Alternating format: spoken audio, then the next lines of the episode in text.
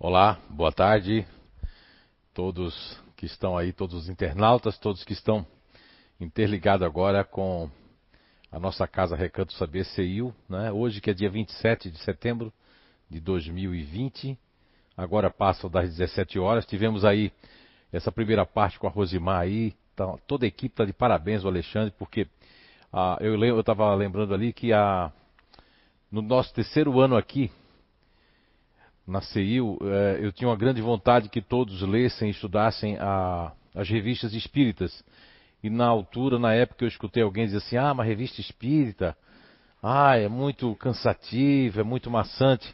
Mas é, foi, a, na, foi na revista espírita que eu realmente conheci o professor né, Allan Kardec, o grande cientista ali, as interlocuções, as cartas, as missivas, né, as respostas maravilhosas, né? Não é isso, Alexandre? Muito bom, né? Então, toda a equipe está de parabéns, viu, Alexandre? Você, todos que passaram já aqui, já tiveram aqui, estão fazendo esse trabalho. Não é um trabalho que está elucidando para as pessoas. E como bem disse a Rosimar, hoje já tem muito material de áudio, né?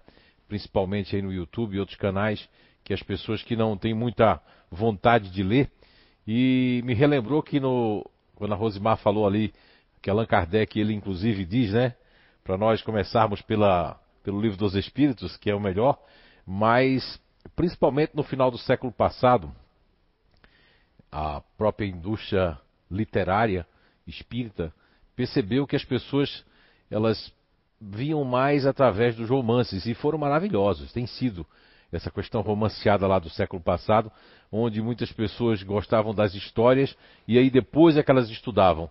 É? Comigo foi o contrário, né? Eu comecei pela, pelo livro dos Espíritos e, e foi que trouxe essa base do pouco conhecimento que nós temos, porque explica muita coisa. É, eu gostaria hoje, de, quando, antes de começar ali, as, eu estava vendo esse livro, achei muito legal esse livro aqui.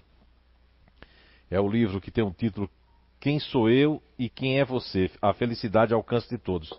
E hoje de manhã eu lembrei desse livro, e agora quando a Rosimar estava falando ali sobre o, o livre-arbítrio, eu gostaria de ler aqui no capítulo 3 desse livro. É um livro que foi editado, escrito e editado é no dia 3 de maio é de 2016, pelo que eu vi aqui.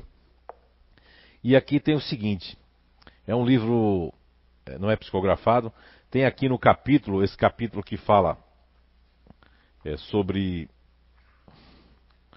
Capítulo 3, o livre-arbítrio, né? Realmente possuímos o livre-arbítrio?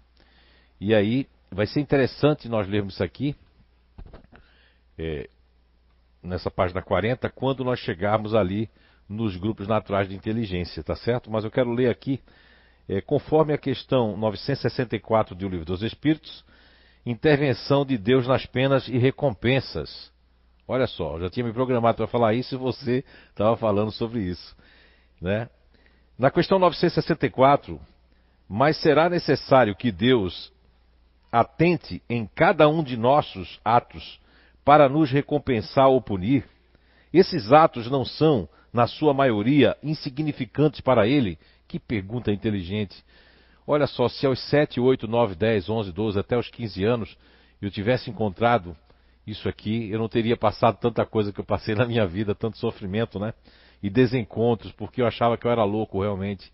E vem aqui Allan Kardec perguntando: olha a resposta da espiritualidade. Isso aqui é bom que as pessoas saibam porque eu sou tão crítico quando alguém da minha família. Eu, eu, eu tenho uma caridade moral, respeito, tudo, mas meus ouvidos não conseguem ouvir quando alguém faz assim, ó. Ah, eu te entrego, meu Deus, nas tuas mãos, eu te entrego isso. Essa resposta, realmente, quando eu digo que eu disse hoje de manhã que a Terra tem quase 8 bilhões de habitantes, e segundo, né, o André Luiz, o espírito lá, que disseram que nós temos três vezes desencarnados ao torno da Terra, três vezes oito, 24. Então temos 24 bilhões de espíritos cercando a Terra.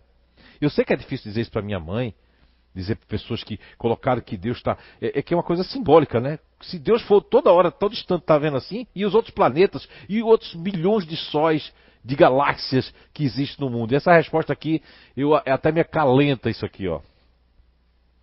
Resposta da questão 964 do Livro dos Espíritos. Deus tem suas leis a regerem todas as vossas ações. Se as violais, vossa é a culpa. Indubitavelmente, quando um homem comete um excesso qualquer, Deus não profere contra ele um julgamento, dizendo-lhe, por exemplo, dois pontos: Foste guloso, vou punir-te. Ele traçou um limite. As enfermidades e muitas vezes a morte são a consequência dos excessos. Eis aí a punição. É o resultado da infração da lei. Assim em tudo. Quer dizer que uma pessoa gulosa que, é, de uma época lá atrás, ela morria, ia ser penalizada porque era demais. Hoje em dia, uma pessoa gulosa, ela vai ser tida como suicida. Principalmente desde que a tecnologia informa todo mundo o que é que o açúcar faz, o que é que isso faz, o que é que a gordura faz, o que é que isso faz, o que é que isso não faz. Hoje as pessoas, e não importa isso, porque se a informação verdadeira mudasse uma pessoa, a prova está na carteira de cigarro. Na minha época, quando eu tinha 13, 14 anos, que existiam aqueles filmes que os filmes, todos os filmes, cinema, todo mundo fumava, e fumava-se dentro de cinema, no ônibus, tinha inclusive no avião. Imaginem vocês, meu primeiro voo, isso faz muito tempo, não é? Era uma, um, um, é, um lado fumante e outro não fumante dentro do avião. Imaginem vocês, né? Agora, se a verdade fizesse com que a pessoa tomasse ação, a carteira de cigarro vinha ali dizendo que a pessoa vai ter câncer de pulmão, que você vai morrer, mesmo assim as pessoas fumam. Não é? Então, não quer dizer que uma verdade, você tem que estar preparado para essa verdade. Então, essa questão aqui é, é muito importante. E depois tem aqui o livre-arbítrio, que eu falei hoje de manhã na questão 845 de O Livro dos Espíritos, né? E que apesar que nós temos o livre-arbítrio, as pessoas só leem, vamos supor, eu só trouxe desse livro aqui a 843 e a 844 para falar de uma pré-programação e uma pergunta que eu abro esse capítulo aqui, perguntando: existe realmente livre-arbítrio? E você vai ter que ler o livro para entender por que eu faço essa pergunta. Depois a gente pode vir aqui, né, numa outra. Bem, é isso. Eu queria falar com vocês e depois eu vou trazer essa pergunta junto aqui com a pré-programação dos grupos naturais de inteligência, né? Nós tivemos ali no, no, no encontro passado, nós falamos sobre o, os três cérebros, né, a sede da alma, trazendo sempre a elucidação que vocês estão vendo aí em casa, a questão 146 que trata né, da sede da alma no corpo, determinada e circunscrita. Aí depois nós, no encontro passado, falamos da teoria quase muito bem respeitada e hoje até disseminada de forma negativa do Dr. Paul MacLean, né? que é o cérebro, os, os, três cérebros, né? O cérebro triuno, né? Uma tríade cerebral baseada no contexto de três encéfalos diferenciados, que também eles trabalham em unissono, né? Juntos, em conjunto. E então o cérebro trino, né? Nós trouxemos para vocês, né? Fazendo sempre uma correlação, vocês estão vendo aí em casa, na figura menor, é, o reptiliano, está vendo ali o límbico que está ligado ao coração e o neocórtex cerebral, que é a parte nova do cérebro, a, onde está ligado muito ao hipocampo e entre outras regiões. Né? Depois, a gente traz mais aqui uma informação é, para vocês aí em casa que foi situada na base do cérebro, que é responsável, né, os três, as três ligações dos três cérebros. E depois também a gente trouxe mais informações que falam para vocês. E eu queria perguntar como eu não assisto o que eu já falei, eu, eu cheguei a falar sobre essa daqui toda. Foi? Foi, né? Paramos aqui? Falamos aqui também já? Como? Começamos, né? Então eu vou fazer aqui de todos eles uma rápida apresentação. É... Vocês estão vendo em casa essa figura aí? É, cada aí são são codinomes, né? São apelidos, porque quando você faz uma descoberta, quando você está iniciando um, um, conhecimento que está pautado nas pessoas, vieram das pessoas para cá, eu como compilador é, percebi ao longo de dois anos consecutivos é, de que existia realmente esses comportamentos e a priori, é, primariamente eu percebi que as pessoas de determinados locais da família, de lugares que eu estava fazendo trabalho, mesmo nos, nos é, programas que eu fazia ainda na sala da nossa residência, elas tinham algo muito em comum, isso me chamou a atenção. Logo depois, com o cabo de dois anos, quatro meses e cinco dias, eu tive, como eu tive sempre a psicometria, e eu, alguns autores, como o professor Clóvis Nunes, entre outros, me explicaram, e é verdade, porque existe muitos tipos de psicometria. A minha sempre foi aquela, para quem já me acompanha aí há mais de vinte e poucos anos, aquela de tocar no objeto e ver as imagens, ver o que está acontecendo. Mas aí aconteceu de eu cometer um pouco de psicometria diferenciada. Isso me deixava muito é um pouco perturbado porque eu achava que eu estava um pouco assim, eu diria assim, não fanático, que eu não tenho tendência para fanatismo, porque eu sou uma pessoa muito, eu não recebo, não fico, a opinião das pessoas ela é muito válida, mas eu tenho que ter a, a minha própria, eu tenho que entender aquilo. Mas eu estava meio perturbado porque eu achava que eu estava fascinado, que como eu já lia muito, aplicava inclusive o conhecimento do livro dos médios, e eu achava que estava fascinado, porque quando as pessoas chegavam, ela emitia uma energia e eu comecei a decodificar essas energias de cada pessoa. Hoje, isso aí é muito normal, natural. É, foi assim que eu adiantei né, essa descoberta que é cada um que está aqui, cada grupo que a pessoa pertence, ela emana um, um determinado é, código energético e esse código eu consigo fazer essa leitura. Não me pergunte como. E aqui as pessoas que estão aqui já viram isso, as pessoas no mundo profissional. Eu sempre utilizei isso porque não faz parte da minha mediunidade, isso é algo que eu trouxe dentro de mim organicamente. E se eu trouxe, eu uso muito para o bem, né? Para fazer o bem às pessoas, descobrir os potenciais que cada um de nós temos, descobrir que todos nós somos inteligentes, descobrir que todos nós temos é, uma determinada missão e programação para ter recebido na sede da alma fazer parte de, de, seja de uma inteligência ativa, seja de uma inteligência emocional, ou seja de uma inteligência racional. Então, esses campos, que são os campos da base natural de inteligência, que nós nominamos de BNI, e que num tempo atrás, como nesse livro aqui, ainda em 2016, e tempos atrás, eu chamava de núcleo, né? Que pra, para mim é, é, era um núcleo, só sabia que era um núcleo. Depois, assim como aconteceu com o átomo, está acontecendo né, com os elétrons, sabia que o elétron ele, ele tem os quarks que está dentro dele, que se não, não, se modificam, mas que o resto tem uma metamorfose. É tudo isso que a ciência, que a física, mais particularmente a física quântica tem descoberto, isso nos prova que as coisas que nós vamos descobrindo, e muitas pessoas lá no futuro, como eu sempre disse, daqui a 40, 50 anos, vão encontrar coisas e melhorar os argumentos e melhorar inclusive essa descoberta e muito, porque elas vão estar é, pautadas em, em, em projetos de, de, de, randomização, o que seria randomizar, ver realmente se isso se aplica, como se aplica, porque existe essa diferença entre as pessoas, em que parte do cérebro realmente está isso. Então, quando eu nominava de núcleo, porque a coisa estava para mim ainda muito, é, eu diria assim, muito primária. Depois eu percebi que funcionava não só apenas como núcleo, ativo núcleo, núcleo é, emocional e núcleo racional, mas funcionava como um filtro, um campo. E que nesse campo, né, cogita-se nesse campo que, é, como um filtro, esse campo ele tem determinadas, é, eu diria assim, aptidões. Esse campo fornece determinados, determinadas habilidades e inabilidades por, por esse campo não favorecer. Por exemplo, uma pessoa que nasce aqui, que reencarna, nós temos aí a figura que vocês têm aí, a reencarnação. A pessoa que reencarna, por exemplo, no grupo intimidador, ela reencarna e o que é que vai ter? O que é que esse campo ativo vai fornecer ao intimidador? Ela, ela vem com o princípio elementar natural, que tem esse grupo natural de inteligência intimidador, fornece o que? Coragem, destemor,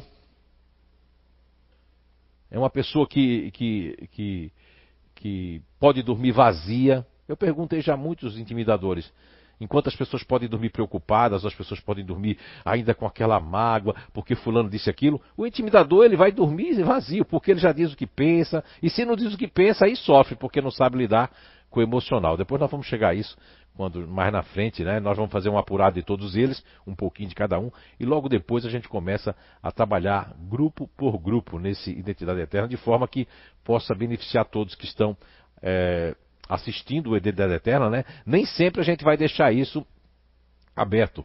Por exemplo, hoje ainda vai ficar aberto, mas nos próximos encontros, se você assistir ao vivo, ótimo. Se você não assistiu ao vivo, infelizmente, a gente vai ter que fazer isso porque para beneficiar aqueles que estão se esforçando no tal dia, porque não é assim com as aulas, não é assim com as escolas, não é assim com a faculdade, não é? Ah, mas aqui tem que dar de graça. Não, não a gente está dando de graça, mas tem que ter disciplina, porque o próprio Emmanuel disse a Chico, e isso a espiritualidade sempre me disse, sem disciplina nós não vamos estudar. Eu gostei muito quando a, a Rosimar falou aqui da questão de, de contagiar, do jeito que a preguiça contagia, a vontade de melhorar, de evoluir, de conhecer, de buscar, também contagia. Mas para contagiar, nós temos que estar no meio dessas pessoas. Por isso que ficar em casa, ah, ficar em casa na pandemia, mas aqui as poucas pessoas estão aqui estão de máscaras, estão numa distância considerável, estão respeitando o espaço do outro, né? E há quem use esse medo também de, de sair de casa para contagiar a própria preguiça também. Não estou fazendo aqui uma crítica construtiva. Não estou aqui falando de quem quer que seja. Bem, dito isso, nós temos aqui o grupo intimidador que eu falei para vocês, uma pessoa que reencarna, ela vem para, ela reencarna para se tornar um intimidador. Agora, veja bem, no campo ativo tem que haver uma ligação. Eu não sei se consegue aí. É, eu vou ver, escrever, eu gosto de escrever. Hein? Ah, tem um monte de. Ah, aqui? Tá certo. Ah, não tem nada aqui, mas eu encontrei um. Então, o que se chama assim, ó, se nós temos um campo,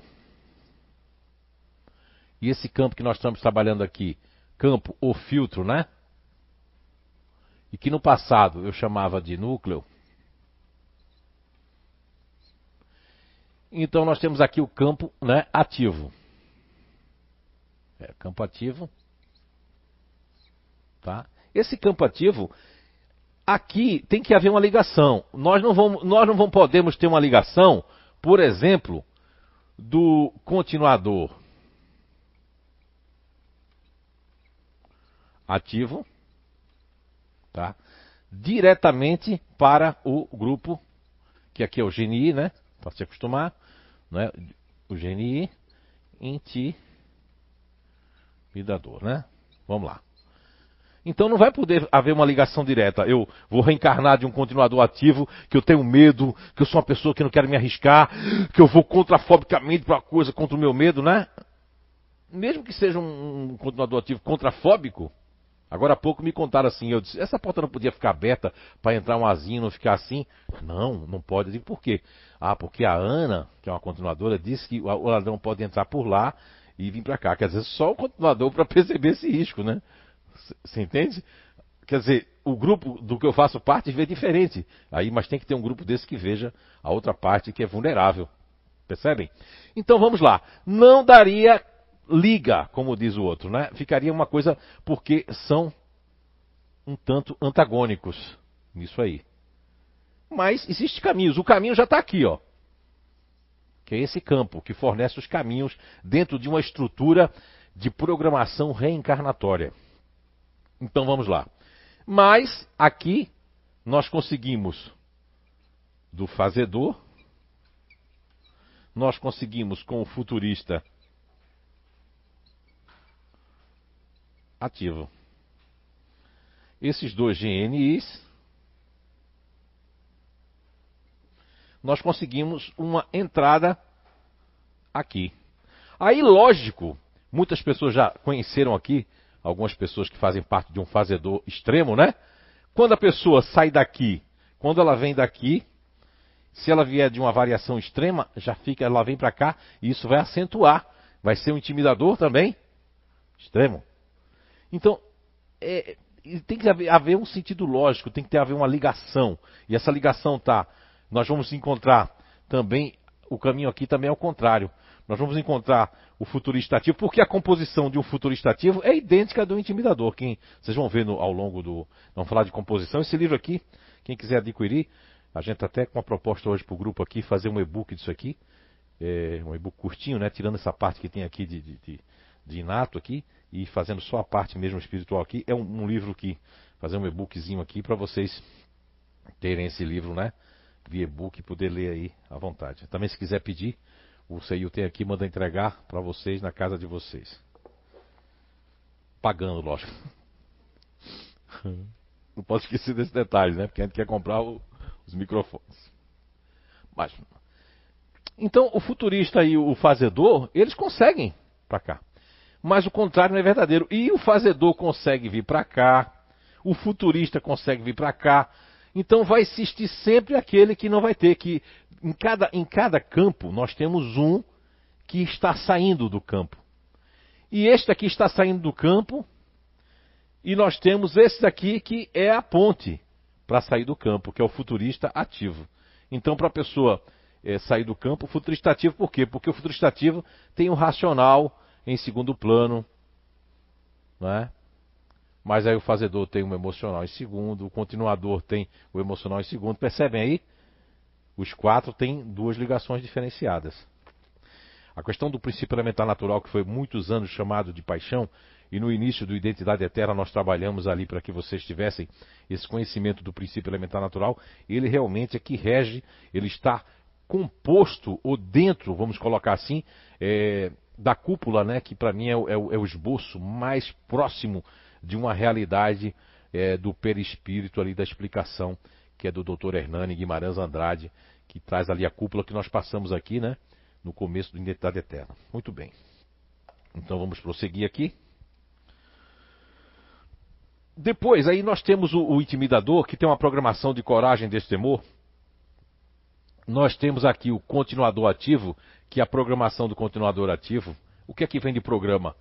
Se estabilizar para não fugir dos compromissos. Uma pessoa que em reencarnações passadas tem uma tendência de fugir da família, de abandonar as coisas, de abandonar eh, certos locais. Quando ele está nessa condição de continuador ativo, algo, que esse algo está dentro, inclusive, do princípio elementar natural e das energias, faz com que, mesmo ele estando num campo ativo, ele não vai fazer feito o intimidador, que vai, ah, não quero nem saber, vou deixar e pronto. Não vai fazer. Não é, Ana? A Ana sente isso, né? Ela está fazendo assim. Bem, e toda pessoa que faz parte do continuador né, ativo, ele vai ter uma, uma predisposição, diríamos assim. Uma predisposição. Ah, era isso que eu queria que lesse. A Rosimar pode pegar aí. É a questão 845 de O Livro dos Espíritos para você dar uma lida para mim, mas tem tempo, pode pegar devagarinho. Então, assim, essa predisposição que tem o continuador ativo, mas é que ele, na, na, na, na encarnação passada, ele não, não fazia parte dessa inteligência ativa. Ou ele fazia parte do inteligência, que era um futurista ativo, que era um fazedor, eu vou embora e pronto, vou deixar tudo. Tinha uma radicalidade. Então, para quebrar essa radicalidade, e não tinha como ir para um campo emocional, ele vem para um campo ativo, e aí ele se torna um continuador ativo. E ele tem menção de, de, de explodir, de deixar tudo, mas algo ó, baixa, porque essa energia, ela baixa essa vontade. Então tem vontade, mas não consegue, né? Ok? E vai, e vai reclamando, vai falando, mas vai ficando. Vai ficando porque algo está mexendo com eles, que é o que? A lei, a regra, o risco e prejudicar aqueles que ele está se afinizando, seja filho, marido, mulher, etc. Muito bem. E depois nós vamos ter aqui, além da predisposição que tem o fazedor, aí nós temos o fazedor da justiça, né? É, essa justiça tem um lado super mega positivo, que é a justiça, que é o senso do dever, que é o senso do terminar. Agora eu vou ter um, um, uma disputa aqui. É o senso de terminar o que começa, percebem? E mas também tudo tem um lado negativo. O intimidador tem um lado muitas vezes da, da irresponsabilidade, de não ligar para aquelas coisas que deviam ligar, não é? De ser grosso com as pessoas, de passar por cima do seu emocional. Todo mundo tem o, o lado da inabilidade, que aqui eu não vejo como defeito, mas sim é, faz parte do pacote, né? Que trazemos ao reencarnar. Agora, esse pacote que nós estamos falando, de cada um, que eu vou pedir logo em seguida para depois a Rosimar ler para mim ali, que eu falei hoje de manhã, é, numa resposta que eu dei, hoje de manhã, é, falando sobre essa predisposição do instinto do espírito. Porque quando nós estamos falando, é bom antes dela ler, fazer uma separação. Há pessoas que leem, como nós chamamos, né? Pelo menos não sou eu que chamo. Isso é chamado no meio é, acadêmico, no meio espírita, no meio científico, inclusive, essa nomenclatura que é tão usada e tão pouco entendida pelo vulgo, pelas pessoas que não têm determinado conhecimento sobre isso. O, a nomenclatura se chama pseudo-sábio, ou pseudo-sabismo. Então, o pseudo-sabismo é quando eu sei algo de superfície. Li as primeiras linhas, mas não fui ler o, todos os encontros. Por exemplo, mesmo com pouquíssimo tempo, a Rosimar hoje ela, ela, ela, ela catou a, a coisa para não falar só da palavra etimologicamente falando, né, a etimologia da palavra, mas o, o, que, que, o que que dá isso? Porque no, na nossa língua portuguesa, não sei se é assim aí em Portugal, aqui existe muita coisa dúbia. Quando a gente fala de fatalidade, era fatal.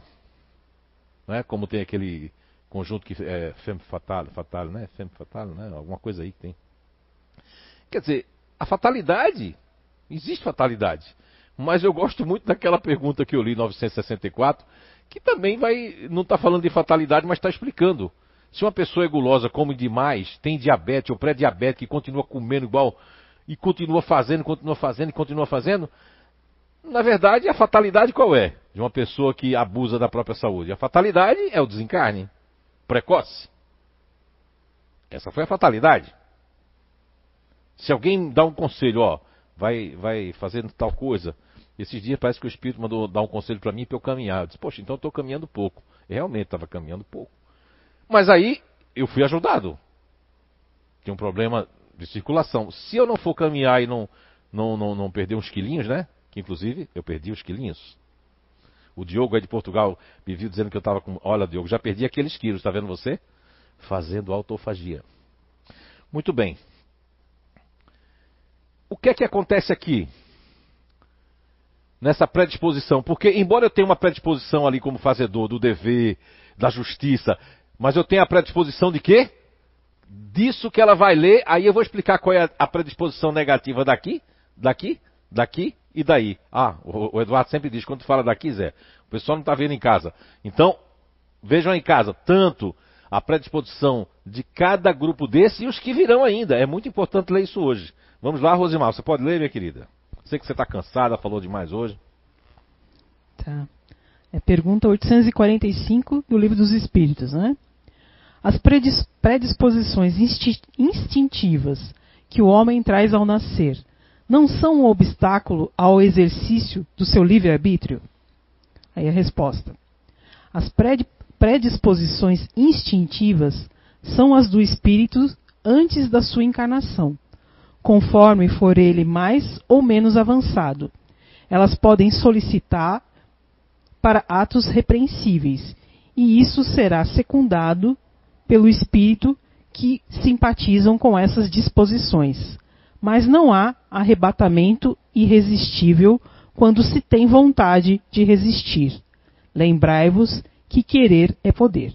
Olha só que frase essa final, né? Querer é poder. Aí eu pergunto: você quer? Você quer? Você quer? Você quer? Você quer? Aí eu até quero. Aí eu gosto muito da questão 911 do Livro dos Espíritos, né?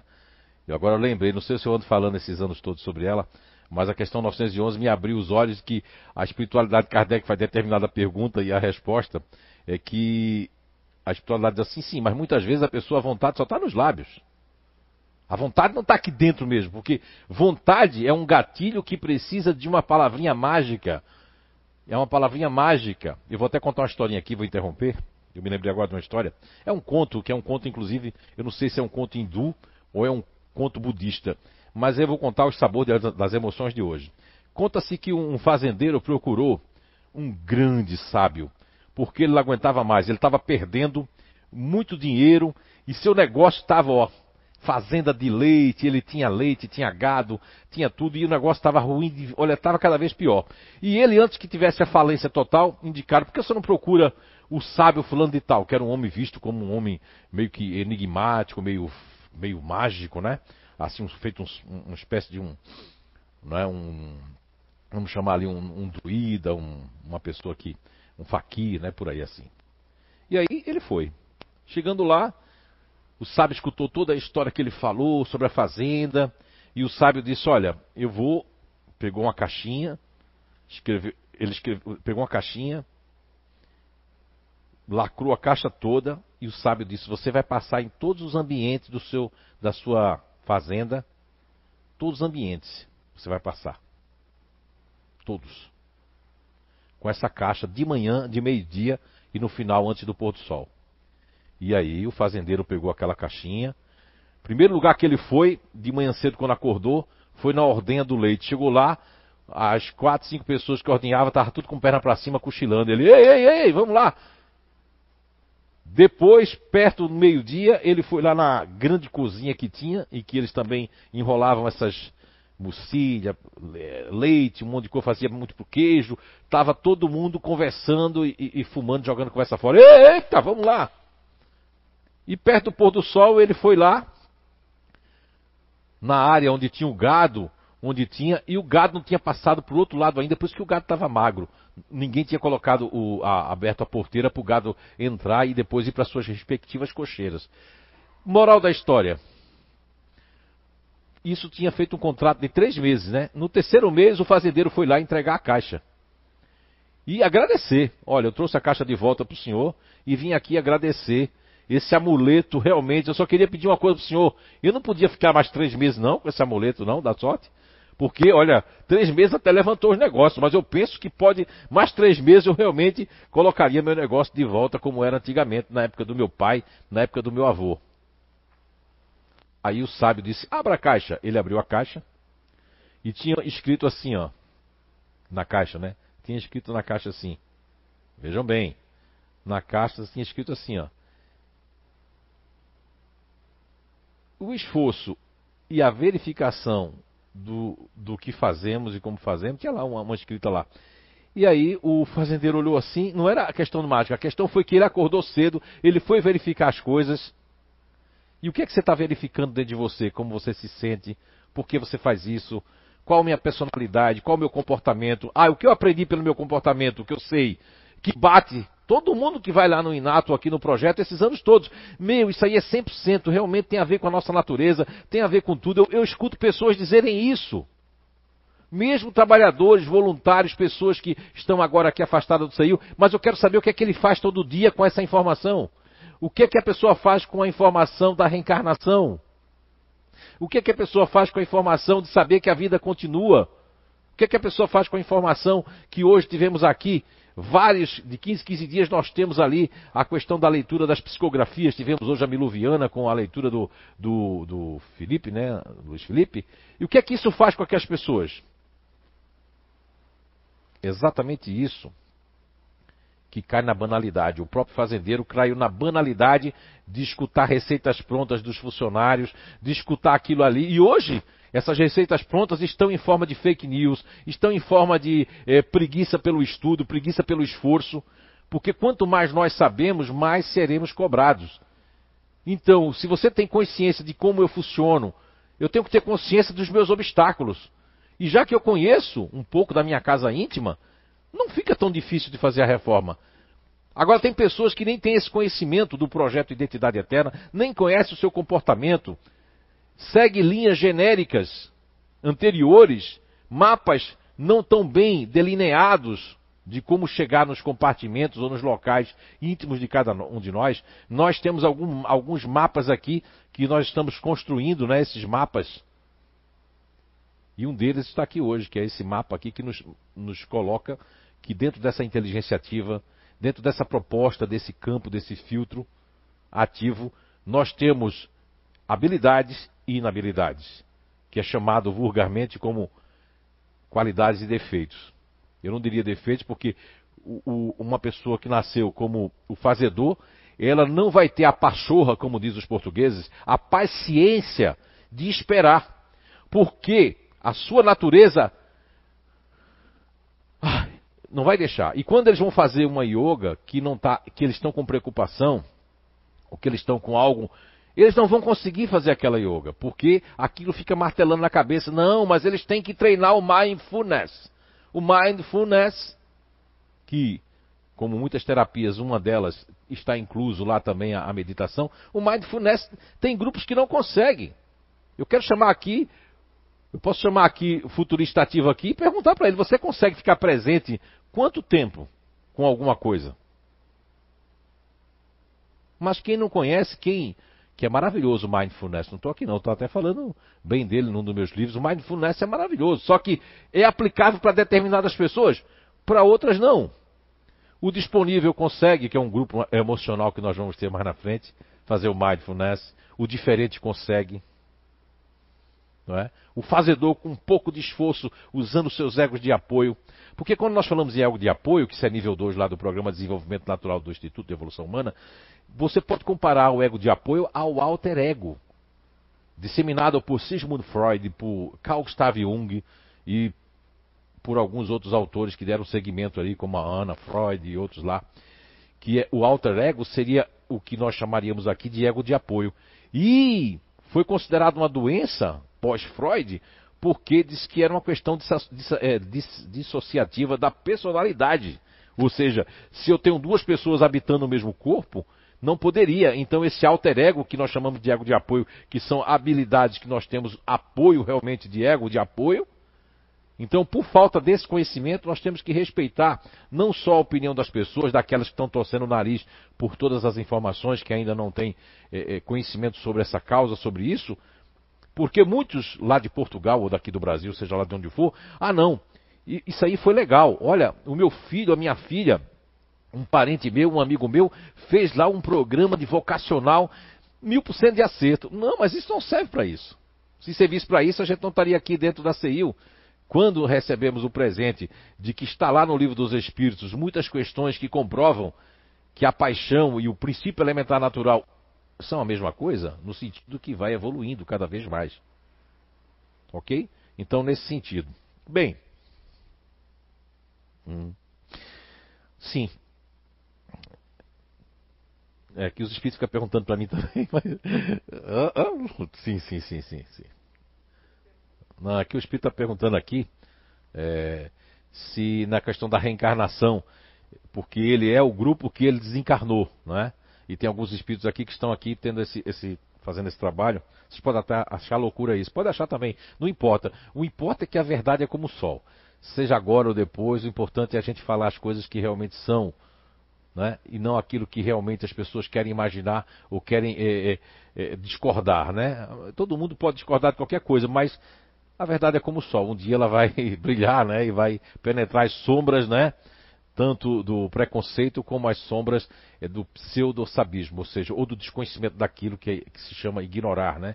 Por isso que existe o nome de ignorante, é porque a pessoa ignora certos conhecimentos. Bem, uh, então, sim, o, os espíritos, né, quando desencarnam, eles desencarnam com, dentro de, de uma proposta do grupo natural de inteligência e também desencarnam exatamente fazendo parte daquele grupo.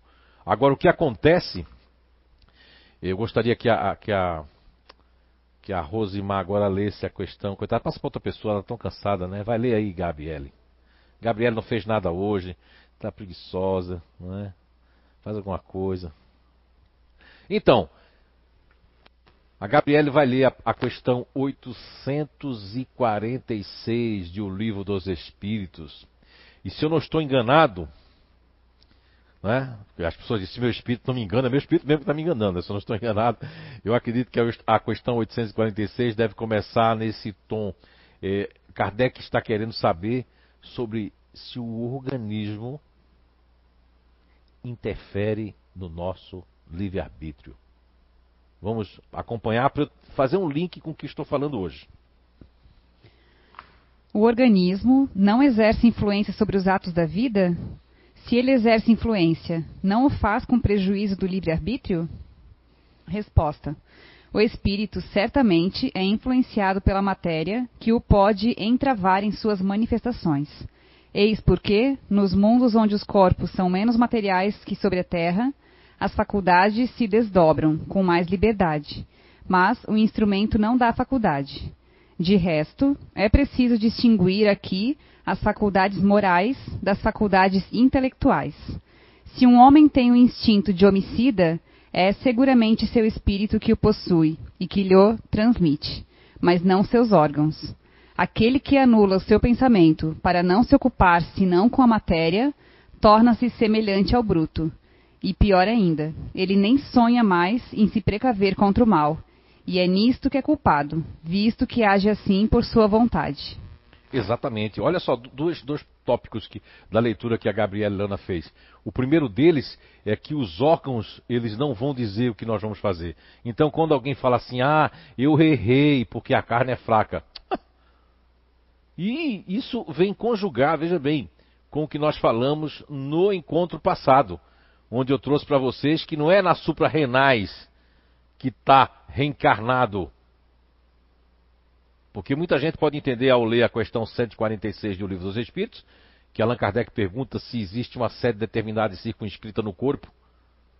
E a resposta é que não mas naqueles que pensam muito estão no, né, na, e nos gênios, no grande gênio, está na cabeça, ao passo que daqueles que pensam muito na humanidade, nos outros está no coração. E aquele, é, 146A, o que dizer daqueles que situam a alma no centro vital? Essa parte aqui que tem, que Sócrates falava do ventre, Platão também falava aqui do, dos operários, isso aqui está ligado, numa, ou seja, aquilo está ligado à formação, não só dos hormônios, agora, tudo isso entrava como a leitura que a Gabriele fez. Tudo isso entrava, porque na medida que eu, que eu sou ativo e que os meus hormônios, os meus eh, neurotransmissores, né, toda a minha cadeia química que vai perpassar pelas minhas células vão ser coligadas diretamente ao, ao cérebro reptiliano, às amígdalas cerebrais e às suprarrenais, na produção de mais adrenalina, para que eu seja mais ativo, o que é que isso vai concorrer? Vai concorrer que a questão né, 846 do Livro dos Espíritos, que inclusive, se eu não estou enganado, ele no final dessa pergunta, deixa eu ver se minha memória está boa. Não andou muito boa não para trás, mas mais, mais para trás está muito boa. Vamos lá. Me parece que na questão 846 ele recomenda a questão 367, é isso? 367 que fala da fine, que o, o nosso organismo tem que estar tá completo para poder desempenhar. Veja bem, esse foi um tópico que a Gabriela leu. Quer dizer que entrava, entrava. E depois ela leu uma outra coisa muito importante. Que imundos, olha só, de novo, esse ano. E aí, muita gente que é cardequeólogo de plantão vai ter que engolir. Esse ano e eu vou, porque a espiritualidade pediu, agora mesmo me deram um toque agora antes aqui. Esse ano é para falar de uma coisa que poucos espíritas falam. E quando falam, falam de maneira mística, de maneira capciosa. Não, não. Muita gente está aqui nessa sala, aí sentado, que não é do planeta Terra, é de outros mundos. E ela leu ali que pessoas em outros mundos não existente esses nossos órgãos, a pessoa fica destravada, seria isso, a pessoa fica mais liberdade da sua consciência, da sua inteligência. E o que o Espírito me perguntava aqui anteriormente foi se com esse grupo dele, ele quer perguntar, se ele fosse para outro mundo, esse grupo dele continuaria. A resposta é não. Quando eu falei que continua aqui na psicosfera da Terra. Mas se ele for para outro mundo, como diz o livro dos Espíritos, eu teria que fazer, está lá na questão 28, 29, 30, vai por ali, do perispírito, né? Taria, eu teria que fazer, ter uma nova vestimenta. Eu teria que me vestir conforme aquele mundo, que é outro perispírito, é uma outra formação, porque muitos, a maioria dos mundos, eu não sei se tem algum similar à Terra, dizem que os orbes de Capela, né, que como é, é, é, a constelação do cocheiro, que está no livro A Caminho da Luz, psicografado por Chico Xavier, não é? pelo espírito de Emmanuel, o que é que a gente entende? Diz que lá tem uma, uma parecência muito grande com a Terra, então talvez lá tenha gravidade. Mas os outros mundos, sejam eles fluídicos ou mundos mesmo, é, não tem essa gravidade que nós temos. A própria Lua, quando o homem vai para a Lua, lá a gravidade é outra. A Terra tem os seus polos magnéticos, tem o sistema gravitacional, né? Com todas as químicas, nós temos aqui uma engenheira química que tem H2O, tem a água, tem o ar, tem o oxigênio, tem o nitrogênio, temos tudo isso, né? Balanceado dentro do nosso planeta. Muito bem. Então, uh... respondido, né? Então vamos lá. Nós temos aqui esses grupos que, como leu muito bem a Rosimar e depois a Gabriela Lana, tem um instinto espiritual, que não tem nada a ver com o instinto da questão 71, 72, 73, 74, 75, 76 do Livro dos Espíritos, onde Allan Kardec aborda eh, onde está a diferença entre a inteligência e o instinto. E depois Allan Kardec pergunta pela 73, se eu não me engano, de onde é que tira essa inteligência, da inteligência universal. Não é? é aí se trata de espírito. Aqui o instinto não é aquele instinto do qual, por exemplo, eu trouxe, praticamente eu trouxe essa ferramenta, essa descoberta para dentro do Espiritismo, para dentro do CEIU. Para dentro do Espiritismo não, porque só quem factua isso aqui é o CEIU e o CEAN, Recanto do Saber, também São João Batista, aqui Santa Catarina, Brasil. Mas estou falando que o conhecimento para juntar. Juntar no sentido não de mudar nada de Kardec, não, não, não. Comprovando o que Kardec a espiritualidade falou, em termos de comportamento, em termos de muita coisa. Nesse livro aqui, tem um capítulo aqui que, que eu trago a questão 145 de O Livro dos Espíritos. E pouco, nunca, praticamente eu nunca vi espírito, eu já procurei falar sobre a questão 145, porque o estudo de um livro, o estudo de um tema, o estudo de uma universidade, de uma graduação, qualquer estudo que você tenha como lema de vida para melhorar o seu espírito aqui na Terra, para você desenvolver, melhorar, você tem que ter um esforço. Vai cansar, vai ter hora, não, mas tem que saber estudar. Uma pessoa que estuda oito horas, ela está errado, para, sem parar. Ela tem que estudar quatro horas, quatro, depois mais quatro, depois sair um pouquinho, voltar novamente, né? Porque aí você vai ter vontade. E se você fizer um estudo dependendo do seu grupo natural de inteligência, você pode é, ficar dizendo não e arrumar motivos, porque a gente quer arrumar desculpa. Como diz a questão 911. Então, ah, não, isso aí não dá para mim, isso aqui chega, eu não consigo penetrar, não consigo. Consegue. Pelo esforço, a espiritualidade vai abrindo o seu arcabouço, né? seja ele intelecto moral, intelecto do esforço, porque sem esforço ninguém se eleva aqui na Terra. E quando a pessoa não quer se esforçar, aí infelizmente aí tem um dispositivo chamado dor, que não é Papai do Céu que manda, não é Deus que faz isso, não é a Mãe Santíssima, não é ninguém. Está escrito lá na questão que eu li para vocês aqui, na questão 964 do Livro dos Espíritos, que Deus tem as leis naturais. E, e uma dessas leis naturais está aqui na pré-programação que eu trago nesse livro. Se eu perguntar aqui quem é que leu mesmo entendeu o livro, eu não vou nem fazer isso, que eu não quero nem me envergonhar aqui hoje. Não é? Porque aí, ah, não. Aí depois chega lá em cima, não, mas tinha um livro lá que dava para explicar tal coisa daquele dia que você estava passando, daquela angústia que estava passando. Ah, mas eu não estava afim de ler. Ah, mas é uma questão de, de vontade, né? As pessoas priorizam o que quiserem. Ó, o casal aqui, ó, namorado. Maravilhoso, lindo vão ser papai e mamãe, né? Tem outro que já foi papai e mamãe.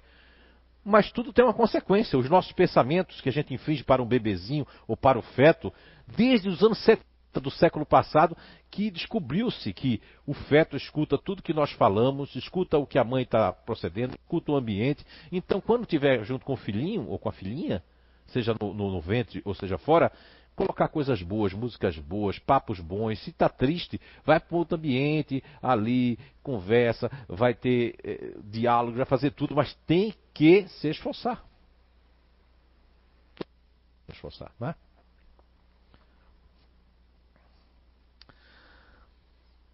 Sim, aí voltando fazer um link com, com as perguntas, as questões que nós é, é, elucidamos hoje, não basta ter um grupo natural de inteligência. O que vai dar essas cores mais, menos, médium, pouquíssimo, up, down, o que vai dar isso aí está lá na questão lida pela Rosimar, a questão 846. Ali também tem, tem, porque as pessoas ficam. Ah, falta falar da questão 145, né? Obrigado, muito obrigado, vou falar. Sim, sim, sim. Na questão 145 do Livro dos Espíritos, ainda bem hoje que eu tenho pessoas me ajudando aqui, viu? É que eh, minha cabeça fica muita coisa. Na questão 145 do Livro dos Espíritos, eu vou pedir que leia a questão 145. É, mas Kardec está perguntando, se eu não estou enganado, pouca gente lê sobre isso. O que eu estava tentando dizer é que as pessoas escolhem, porque são 919 perguntas. No primeiro bloco, foi de 500 ou 501 perguntas com duas médios donzela, foi a primeira edição de O Livro dos Espíritos. Depois, Allan Kardec fez a segunda edição com vários médios da Europa, com várias, como recebeu vários né, ensaios de vários países, de psicografias que foram conjugadas de médios diferentes, mas dizendo a mesma coisa, uma compilação, uma verdadeira compilação que, né, que completou aí 919 perguntas. Mas o que eu quero dizer, uma crítica construtiva para todos nós, né, espíritas, é que nós pegamos determinados temas porque esses temas parece que nós desenvolvemos melhor, nada contra. São temas mais emocionais, são temas mais é, cobradores, são temas mais é, de, de, de, regras e leis, são temas mais é, que mexem com palestrante ou com um pesquisador ou com a própria, né, ou seja, com a construção desses cursos, né, de mediunidade, desses cursos do que é o espiritismo, etc. Agora, o que é bem verdade é que poucos, pouquíssimos, eu não sei nem se tem pouquíssimos palestrantes que têm a coragem. Por quê? Porque vai de contra o sistema. Isso mesmo perguntado no século XIX é muito atual hoje, essa, essa questão 145, onde Allan Kardec pergunta eh, já da dificuldade e do desencontro da área psicológica já no século XIX. E com certeza, assim como Jesus fez muita coisa para o futuro, Kardec ali foi muito bem intuído a fazer essa pergunta, que é a questão 145 de O Livro dos Espíritos. Então eu vou pedir para que leia. Que ele fala sobre a psicologia. Vamos, ver, vamos escutar o que. Como se explica que tantos filósofos, antigos e modernos, tenham discutido tanto tempo sobre a ciência psicológica sem terem alcançado a verdade? Resposta: esses homens eram precursores da doutrina espírita eterna.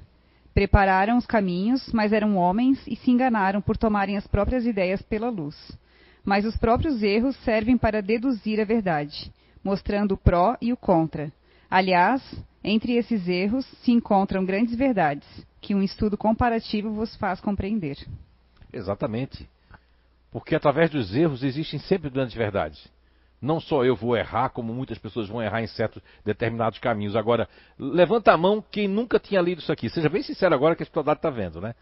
Levanta a mão. Um, dois, três, quatro, cinco, seis, sete. Meu Deus, a maioria aqui, né? Quem foi que leu? Quem foi que leu? É, né? Mas eu tenho certeza que eu devo já ter falado essa pergunta aqui em algum momento. A Ana está dizendo que eu já falei em algum momento, né?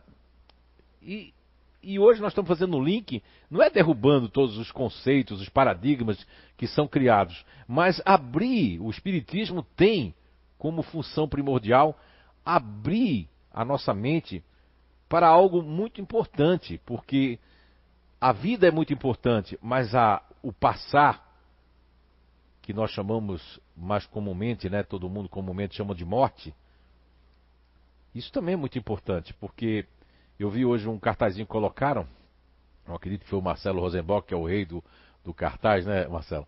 Ele colocou lá eh, se a gente tem mais um dia ou menos um dia. Não sei quem é que me manda parabéns, eu me lembro disso há muitos anos atrás, aqui na casa, quando me mandavam parabéns, ele dizia assim. Então é, é contagem regressiva, né? E na verdade é, se a gente for analisar assim, não é mais um dia de vida. Mais um dia de vida quando a gente amanhece e agradece. É menos um dia. É menos um ano que já passou. E a gente tem que viver isso de forma boa. E como é que é de forma boa? É vivendo o momento, bem vivido, com responsabilidade, eh, medindo as consequências muitas vezes, né? Mas tem que ter cuidado alguns grupos, porque se medir, por exemplo, um continuador ativo ou um continuador emocional, se ele medir demais, ele fica travado. Então, qual é a importância da Ana como continuadora ativa? Você que é continuadora ativa aí, qual é a importância de eu me conhecer? É saber o porquê eu estou travado ou porquê eu estou me deixando de pegar as oportunidades. Se eu conheço meus egos de apoio, que na psicologia, na psicanálise, era, era chamada de, de alter ego, né? Esse alter ego que foi considerado um, um distúrbio dissociativo da personalidade, de habitar duas personalidades no mesmo, no mesmo indivíduo, e que não é, na verdade, hoje aqui as pessoas sabem que muita gente fica períodos mais longo nos seus egos de apoio do que no seu eixo, na sua capacidade reencarnatória. Muito bem, vamos lá então. Deu para entender, né? Muito bem. E, e nós temos aqui Vocês têm uma figura aí em casa? Nós temos aqui, falamos sobre o fazedor, que é o dever, a reencarnação da justiça, temos aqui o intimidador, que é da coragem, do destemor, o continuador ativo, que é, é, é, é da ponderação, é do análise, não é? E da auditoria de introspectar-se, porque é muito interessante que toda pessoa que eu conheci como continuador ativo até hoje, nesses 22 anos de caminhada dentro dessa descoberta, que já tem 24 anos, mas 22 realmente aplicando, nós percebemos que o continuador ativo são cheios de ideias, são idealistas, são pessoas que ao caminhar, ao estar no chuveiro, têm muitas ideias maravilhosas só que eles muitas vezes não aplicam para si e acabam doando para os outros. É isso, dona Ana Weber? E são pessoas qualitativas no segmento de regras estabelecidas, de contextos. O, o próprio codificador fazendo um estudo de sua biografia, fazendo um estudo realmente profundo. E intuitivamente eu posso é, asseverar a vocês que o professor Rivail, né, é, Denizar Rivail, ele realmente fez parte de, do continuador ativo. Então ele fez parte do continuativo de uma variação onde ele realmente questionador, buscando a lógica, a razão e buscando todos os procedimentos. Então isso está dentro do continuador ativo. Agora, nós temos também aqui o futurista ativo, né? O futurista ativo, ele vem como com uma veia, não importa a variável, que isso aí é uma questão mais de, de, de, de um aprofundamento, não é? Bem-vindo dentro desse aprofundamento. Então, o, o, o futurista ativo ele vem como empreendedor. Ele vem como aquele que tem uma inquietação dentro de si. Ele vem como aquela pessoa que tem que empreender, que tem que muitas vezes até pode até errar, fantasiar, pode até é, é, se iludir, criar expectativas de forma mais apressada, mas ele vem com esse intuito. A sua programação reencarnatória de estar no grupo natural de inteligência vem com esse intuito de empreender, de deixar todo o seu tempo ocupado. Se um, se um futurista ativo não tiver o tempo ocupado, ele pode navegar na maionese. Cadê ela, Vanderleia Sincera? Vanderleia Sincera da Silva. Tô brincando, Vanderleia. Não é, Vanderleia? É exatamente isso. Mas vem com esse propósito de empreender, de inovar, de buscar. E falando mais um pouco do intimidador e do fazedor, o intimidador vem com a coragem, o destemor, a liderança, a, a, a, a predisposição de estar na frente das batalhas, de, de, enfrentar paradigmas, de enfrentar processos que as pessoas, por, pela imagem ou por estar dentro da caixa preso, não vai ter essa coragem de fazer determinadas coisas que o intimidador vai ter coragem de fazer. Isso eu estou falando no campo positivo, né? No campo é, no campo da moda nós tivemos assim uma revolução muito grande. Ele tem os seus defeitos, não estou aqui para julgar essa personagem brasileira que eu acredito que você que está em Portugal já deve ouvir, ter ouvido falar, chamada Clodovil, que vai revolucionar aquele tempo com o costureiro Denner. Isso aí eu não sou tão, eu era criança quando isso aconteceu, né? Mas que estão rindo de mim aqui? E nós temos aqui o, o GNI Fazedor, que entre muitos atributos, né, eles vêm com a questão de implementar o dever, a justiça, terminar as coisas que começa, buscar a qualidade nas coisas, um detalhismo estético, uma simetria que vem desde o globo occipital, nesse nervo óptico, até a percepção de um mundo mais simétrico, ou seja, de um mundo mais é, arrumado, organizado. E essa simetria não perpassa só num detalhismo estético, mas no aprofundamento de uma simetria interna do dever, em primeiro lugar, e do prazer depois do dever. Dito isso, todos quatro também nasceram com inabilidades, que ao vulgo na língua portuguesa, as pessoas estão acostumadas a falar uma palavra que eu não gosto muito, mas vou falar para poder não existir similaridade, mas existir uma, um entendimento, digamos assim, um entendimento. Que se chama a palavra defeito. Ninguém tem defeito. A obra de Papai do Céu da natureza é fantástica. Quando uma pessoa nasce com degenerescências de diversas ordens, como nos elucida não é? a questão 964 do Livro dos Espíritos, na questão 964, se você realmente entender, ler, estudar ela de verdade, como outrora na minha vida eu já estudei há muito tempo atrás, e que fica dentro de você quando você aprende, quando você é, mas quando você decora ou quando você está meio interessado, aquilo também vai fugir de você. Se bem também, que eu não posso também hoje falar, que nós fizemos descobertas a respeito da memória. A memória de cada grupo natural de inteligência a nível né, é, do encéfalo cerebral, a nível também é, do, de estar no hipocampo, da ligação né, de memória de curto prazo, longo prazo, memória de trabalho, memória e vai por aí. Agora, voltando ao ponto, então, na questão 964 nos deixa claro lá que as leis de Deus elas estão, elas são universais. Não precisa que, que Deus vá lhe reprimir. Tem um dispositivo psíquico energético de um plasma invisível que é como um código de leitura. Hoje, a tecnologia chega muito próximo a isso que eu estou a dizer para vocês. E que fique isso na história. Hoje é dia 27 de setembro de 2020. Se nós percebermos a questão das ondas, muita gente perguntou aí, ah, mas o, o 5G faz mal? Isso está dentro do livro que eu estou escrevendo sobre isso, das, das, ondas né?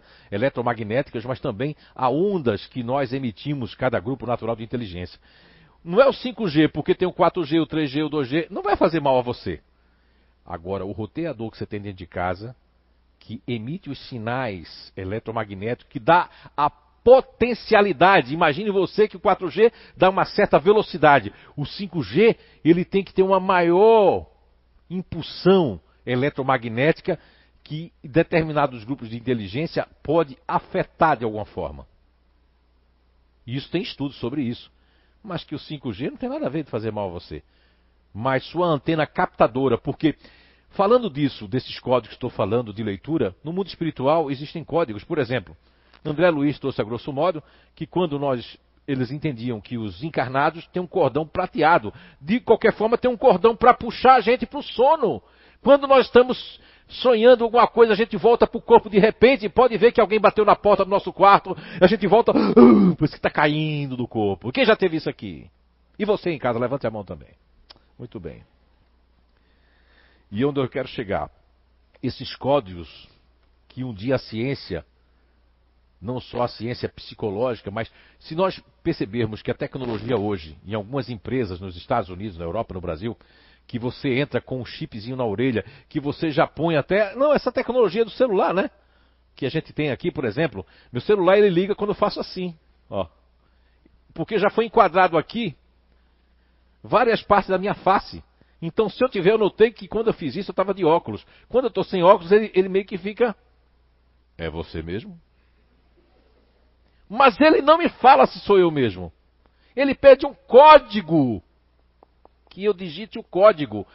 Se o humano chegou a todo esse estudo de ter protocolo, porque quando a gente, na época que nós estudamos a World Wide Web, que é a www, né, que é o World Wide Web, nessa teia global é? no engate de hipertextos que estão se conversando, com programas que têm que ter os protocolos para eles se conversarem, para poder realmente haver uma acoplação, assim também se dá com os nossos códigos evolutivos perispirituais, onde a nossa identidade do nosso grau evolutivo está descrito num scanner. E esse scanner nós não conseguimos ver, porque também ninguém vê os sinais de Wi-Fi. Quem é que já viu os sinais de Wi-Fi aqui, por favor? Vem aqui para a gente poder fazer umas perguntas a você. Quem já enxergou os sinais de Wi-Fi? Quem já enxergou saindo do nosso celular a mensagem digital para o Japão? Quem aqui já enxergou? Porque existem protocolos, códigos, nós também temos códigos. Nós também temos cores. Nós também temos, como disse André Luiz num dos seus livros lá, que dava para saber quem era encarnado e desencarnado. E dava para saber quem estava com formações abortivas, como aquela mulher que quer entrar numa determinada colônia, um posto de socorro, e André Luiz fica no seu estado emocional primitivo terreno, desconhecido das leis universais maravilhosas, enternecido com pena que aquela mulher está dizendo, querendo entrar, mas aí o espírito, não sei se é de Alexandre ou é Aulus, ou qual é o espírito, que a amplia a visão do espírito de André Luiz, e ele começa a enxergar que trata-se de uma pessoa que fez muitos abortos, uma pessoa que está com muita dívida, uma pessoa que não pode adentrar aquele recinto. E assim nós julgamos quando nós não conhecemos as coisas, não conhecemos a vida das pessoas, não sabemos o que ela está passando. Queremos saber do nosso umbigo, o que é que nós estamos passando. Isso em todos os contextos da vida. Dito isso, todos os grupos naturais de inteligência, seba do campo ativo, campo racional, campo emocional, vai ter esses códigos, que são o quê? Aquilo que tem na questão 964 e que faz um link com a questão 845 lida pela Rosimar e a questão 846 lida pela Rosimar. E a questão né, que foi lida ali pela Gabriele, que é uma questão que poucas pessoas falam. Tantos, vamos dizer assim, males psíquicos, psicoespirituais podem ser debelados, resolvidos, melhorados com o conhecimento é, dos grupos naturais de inteligência. A nossa proposta é plantar semente, não somos o dono da verdade, mas isso que a gente está falando, as pessoas comprovam que é verdade. Isso é que é importante.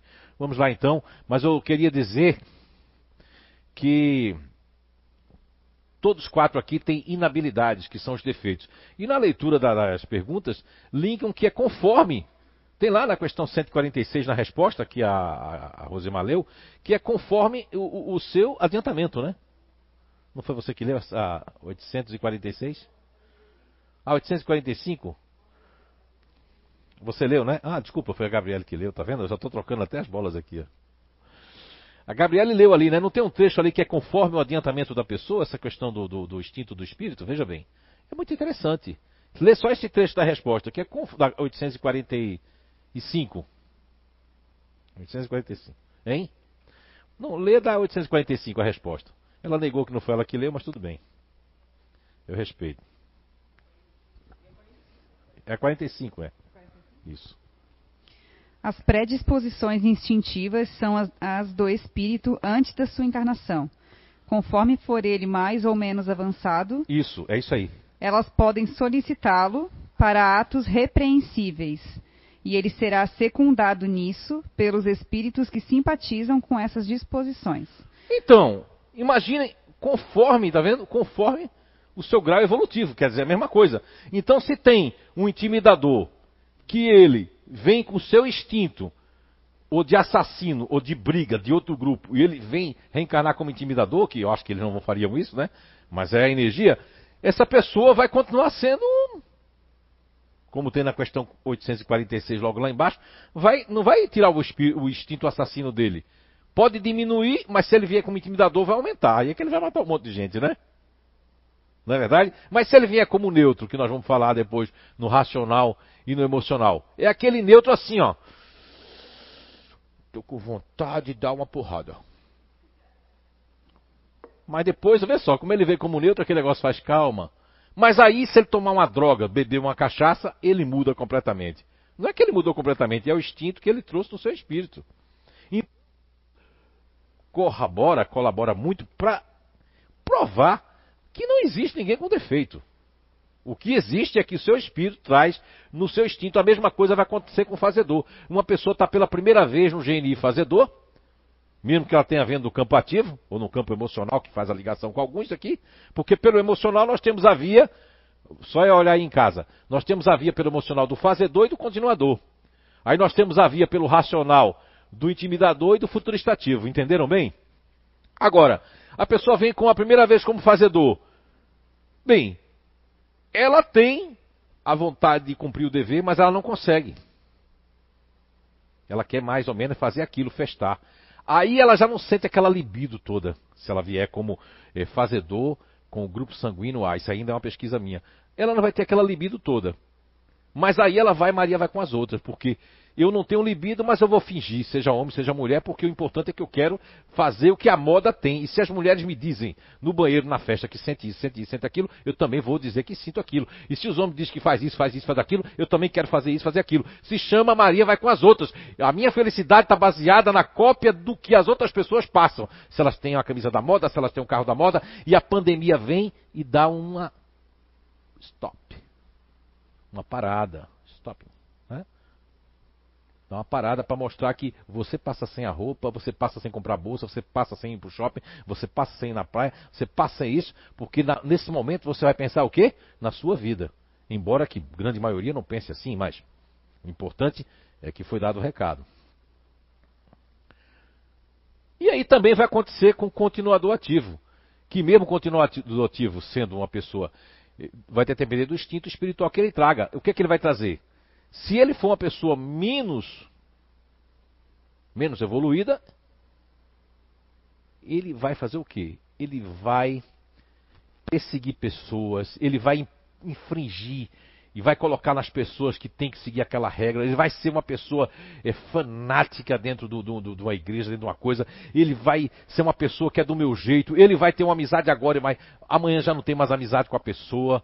Aí já é dele, mas agora não serve mais para ele. Vai ser uma pessoa dessa forma, verde, como eu dizia nos meus livros antigamente. Agora, se ele for uma pessoa mais evoluída, o que é que ele vai sentir?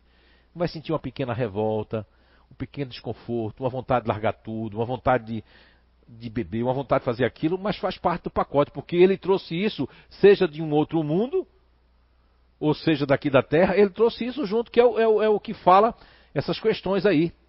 Não é que, na verdade, essas questões que começam na 843, nesse capítulo, se eu não me engano, vai até a, a questão 850 do Livro dos Espíritos, que está falando sobre o livre-arbítrio.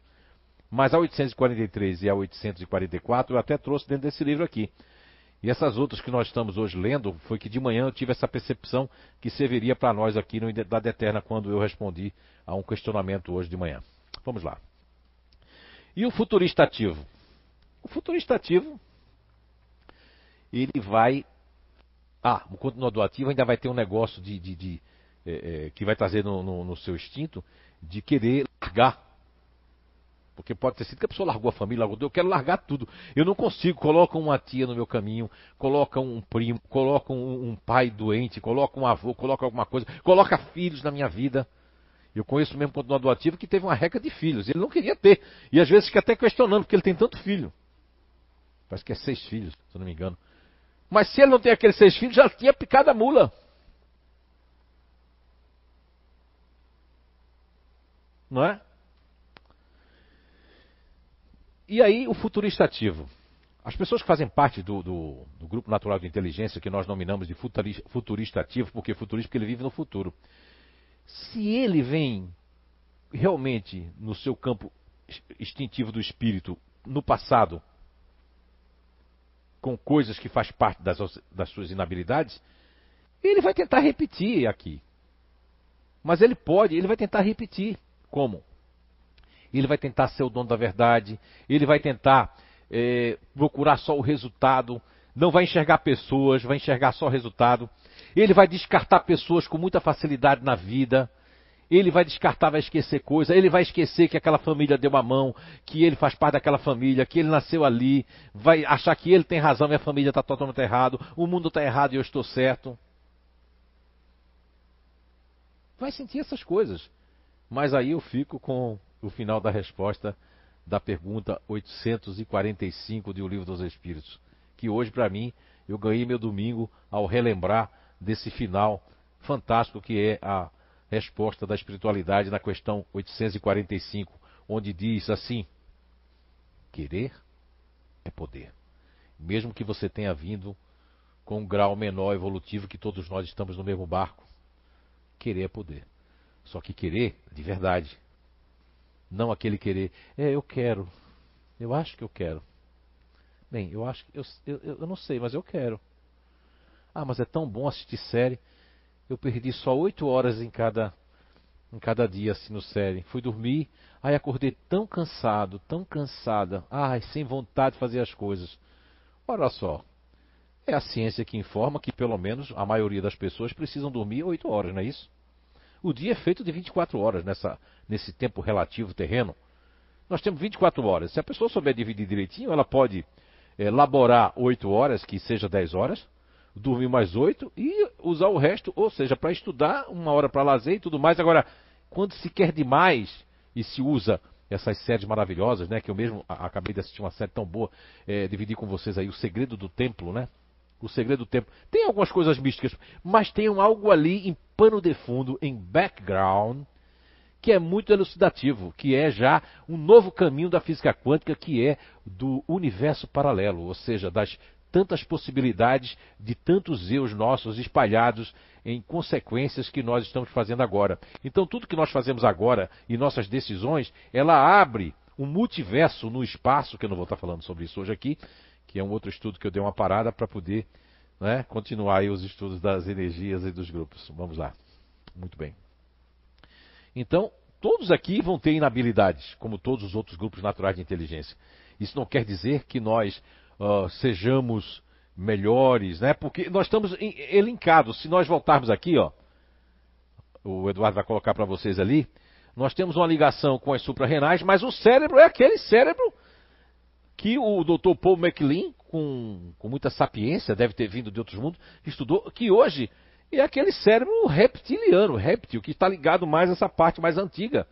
E não quer dizer que a Gabriele, que está ligado ali, que a, a, Vanderleia, né, que a Lucimari, que já foi hoje aqui, quem mais é ativo aqui agora? Pra, a Ana, não quer dizer, né, a, a, a Nice, não quer dizer que elas não usem o hipocampo, não usem, porque as pessoas, isso aí é o pseudosabismo. É eu escutar coisas, mas não parar para pensar. Elas vão usar o neocórtex cerebral, vão usar também é, essa questão límbica, né? Que é essa questão do coração, do emocional, vão usar. Agora, a natureza, para, como diz a questão 804 de O Livro dos Espíritos, quando Allan Kardec pergunta porque Deus otorgou é, aptidões né, diferenciadas para todos nós, mais ou menos assim a pergunta 804. E está lá uma resposta muito grande para que nós possamos experimentar, experienciar e que muitas pessoas de outros mundos vêm fazer também essa experiência e também nos passar a experiência. Está lá na questão 804. Não é? E também tem uma questão boa para vocês lerem em casa, que eu não vou ler hoje, senão vou ler o livro do Espírito daqui a pouco todo hoje. Não é? E é a questão 928 de O Livro dos Espíritos, que também é, tem uma resposta. É, a pergunta de Kardec, inclusive, é mais importante que a resposta.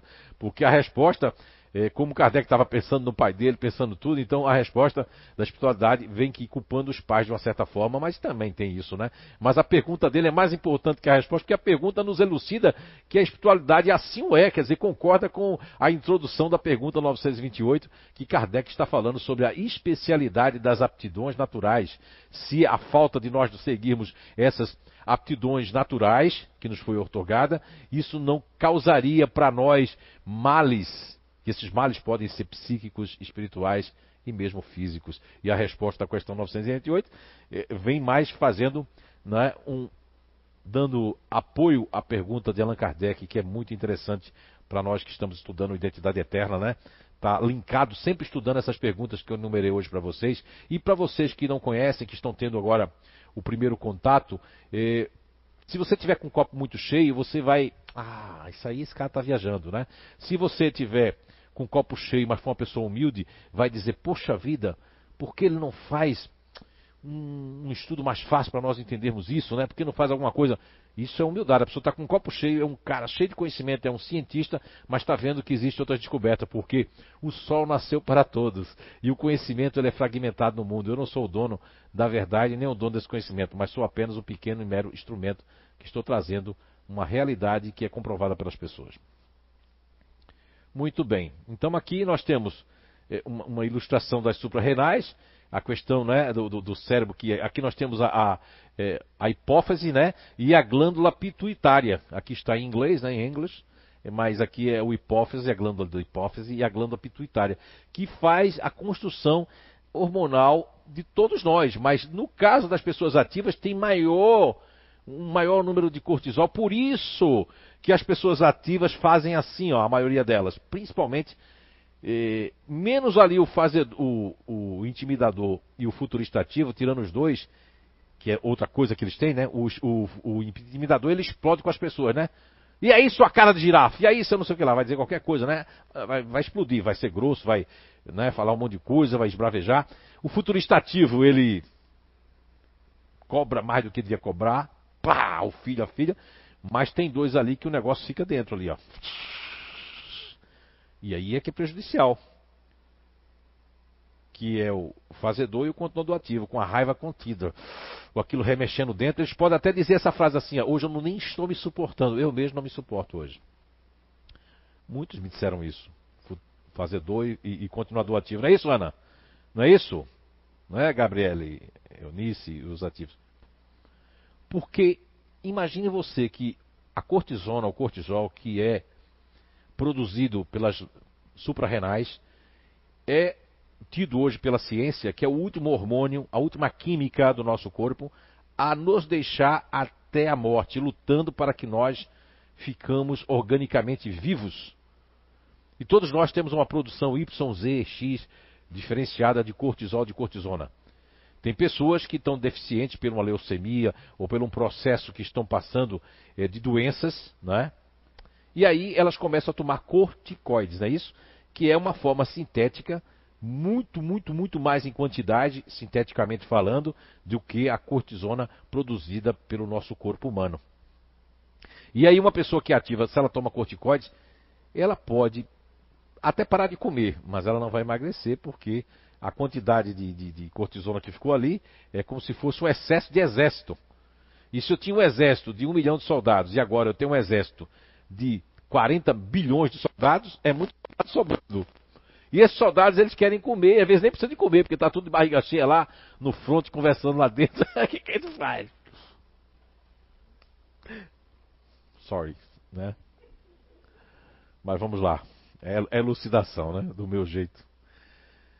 Mas aí agora, é, vamos fazer umas perguntinhas. Que horas tem aí? Eu não tomei água ainda. A água do poço hoje, não. Agora a água do poço tem uma água diferente da outra. Não, é tudo igual. Mas eu tomei água de poço hoje. Né? Houve uma alma caridosa aqui, que eu não vou dizer o nome dela. A dona Sandra Shaw. Eita, saiu sem querer. Olha, para eu tomar uma aguinha. Pode, tem perguntas sobre esses ativos? Ou quer que eu passe direto para o racionável? Não tem sobre isso não, então também eu não paro. Vou seguir aqui, vamos seguir. Daqui a pouco eu paro só para perguntas, aí vá fazendo a sua pergunta daí.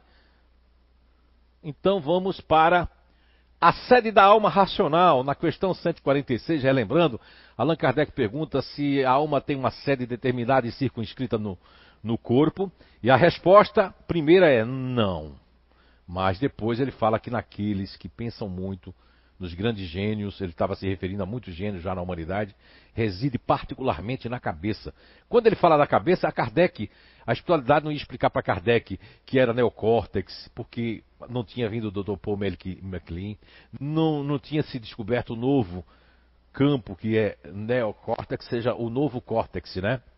Não se tinha descoberto muita coisa. Então, assim como Jesus também não podia explicar como diz em João 14,16, na casa do meu pai há muitas moradas. Não se turbe o vosso coração. Credes em mim, credes em Deus, na casa do pai há muitas moradas. Se assim não fosse, eu já vos teria dito. Me vou para vos preparar o lugar. Quer dizer, quando Jesus diz isso, que na casa há muitas moradas, que o universo é muito grande, que a galáxia é muito grande. Mas se Jesus fala, olha, eu, né, vou dizer para vocês que a galáxia de Orion, meu, se Jesus falasse aquilo ali, eu ia mandar, não era internar, já mandava matar Jesus logo. E também não era interessante falar coisas que as pessoas não iam entender. Assim como uma das pessoas tida como sábio, né? além dos rabinos, não é? do, do sinédrio, existia pessoas como o próprio, né? aquele que, que pergunta a Jesus lá, que é o, o aquele que é esquiva, esquiva o como é que é o nome do escriba agora? Vê na minha mente, agora foi embora de novo. O escriba, né? Que é o. o é, ele pergunta sobre Jesus nascer de novo, porque se a gente, né? Jesus responde para ele, que é o. Agora daqui a pouco vem. Quem lembrar aí do, do. Daqui a pouco eu lembro, né? Que Jesus dá aquela resposta que nós temos que renascer da água e do Espírito. E, e dizendo isso, né?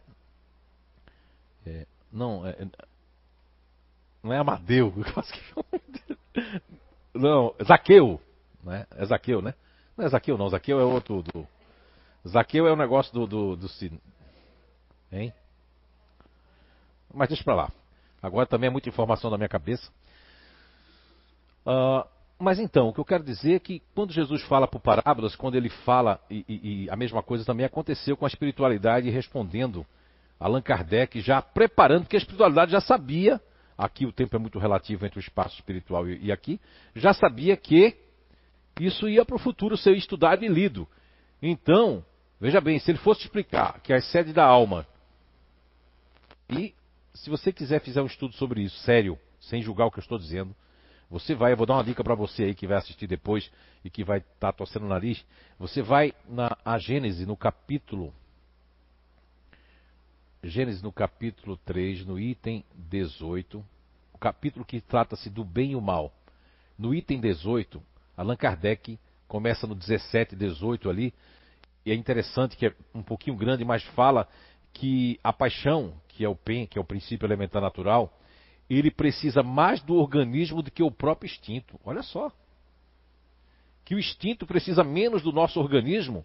Isso vem fazer ó, um link com a questão 846 do Livro dos Espíritos, com a questão 361 do Livro dos Espíritos, com a questão 367 do Livro dos Espíritos.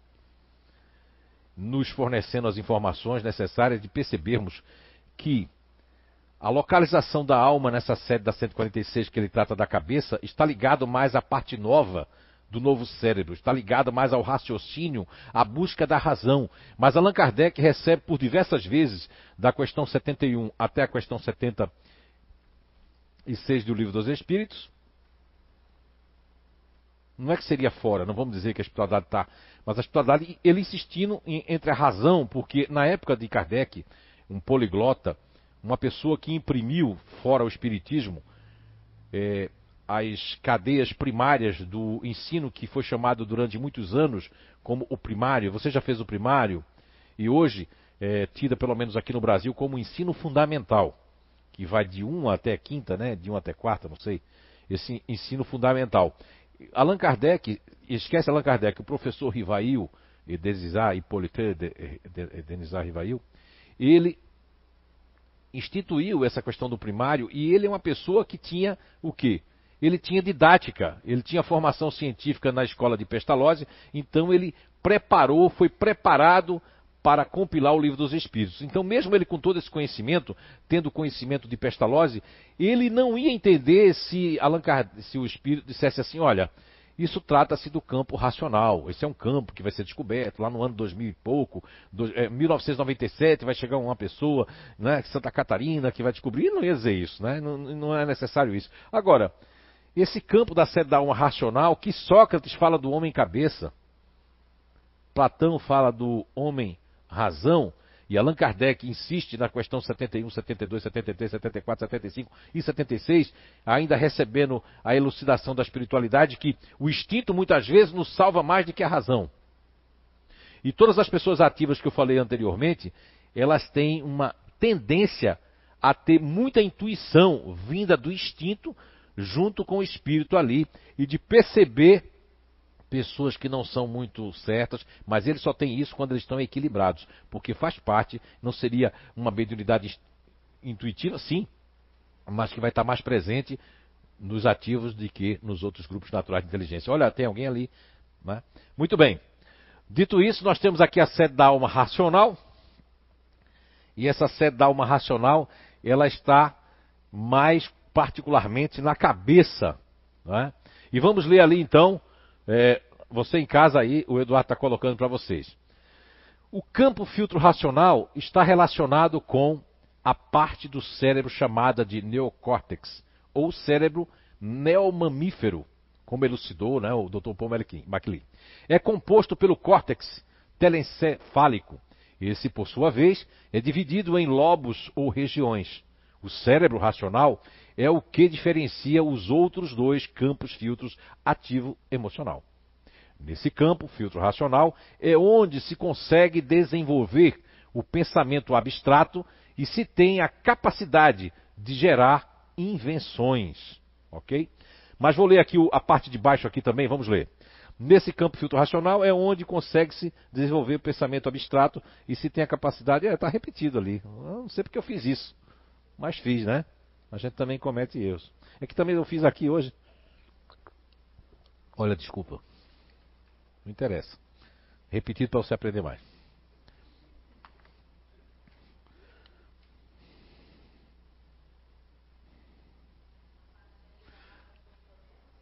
Hein? Nicodemos, isso, ó. Nicodemos, eu queria não. Zaqueu é lá do, do Cipóquilo, lá que ele sobe para casa dele para convidar Jesus, né? Nicodemos, ó, veio, mas depois apagou, que é muita informação. Obrigado, Vanderleia Borba. O nome neocórtex significa novo córtex, córtex mais recente, e é a porção automaticamente mais complexa do córtex, que é responsável pelo controle das funções da lógica e da razão, do pensamento analítico e ao mesmo tempo de sonhar e montar estratégias na recreação, diversão, inclusive é, Então, em todos os aspectos que precisa de uma pessoa reencarnar para ter o intelecto. Veja bem, eu acho isso fantástico quando, quando nós é, conseguimos unir essa descoberta, né?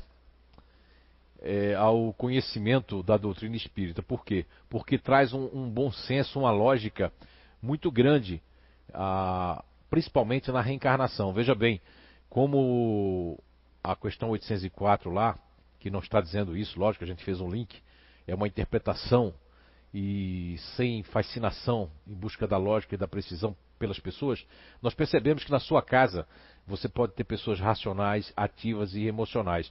Geralmente um deles, se tiver mais força, ser a pessoa que está estudando mais ou que está trazendo os recursos para dentro de casa, ela quer, como todo mundo fez até hoje, e ainda muitos fazem quando não conhece isso, quer imprimir o meu conhecimento, imprimir aquilo que eu genericamente tenho como respostas para explicar a personalidade dos filhos ou a personalidade da esposa ou do marido ou das pessoas que convivem com cada um de nós.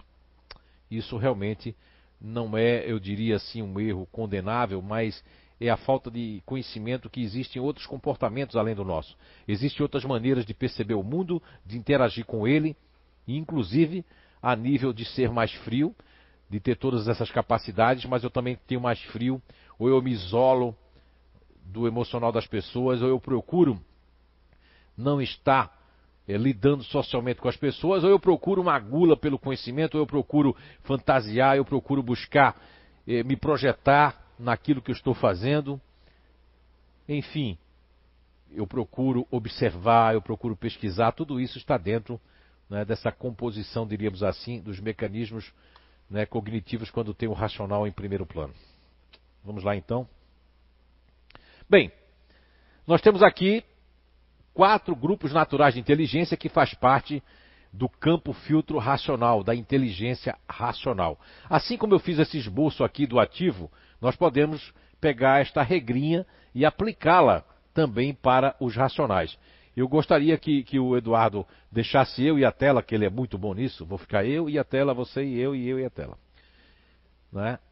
nós temos aqui, vou pegar o, bichinho aqui, vocês estão vendo menorzinho aí, mas estão vendo. Se nós pegarmos aqui o neutro racional, ele não pode vir, por exemplo, o neutro racional, aliás, ele pode, né? O neutro racional, ele pode vir para o distante, ele pode vir para o futurista racional e ele pode vir para o otimista. Olha só, não é? Agora, o que é verdade é que todos eles aqui estão abertos e fechados ao mesmo tempo. Eles podem transitar tranquilo aqui. Porque o único aqui que vai ter dificuldade, mas recebe como ego de apoio, é o distante de ser uma pessoa que sai abraçando todo mundo, beijando todo mundo. Vai haver, então, um antagonismo entre o distante e o otimista.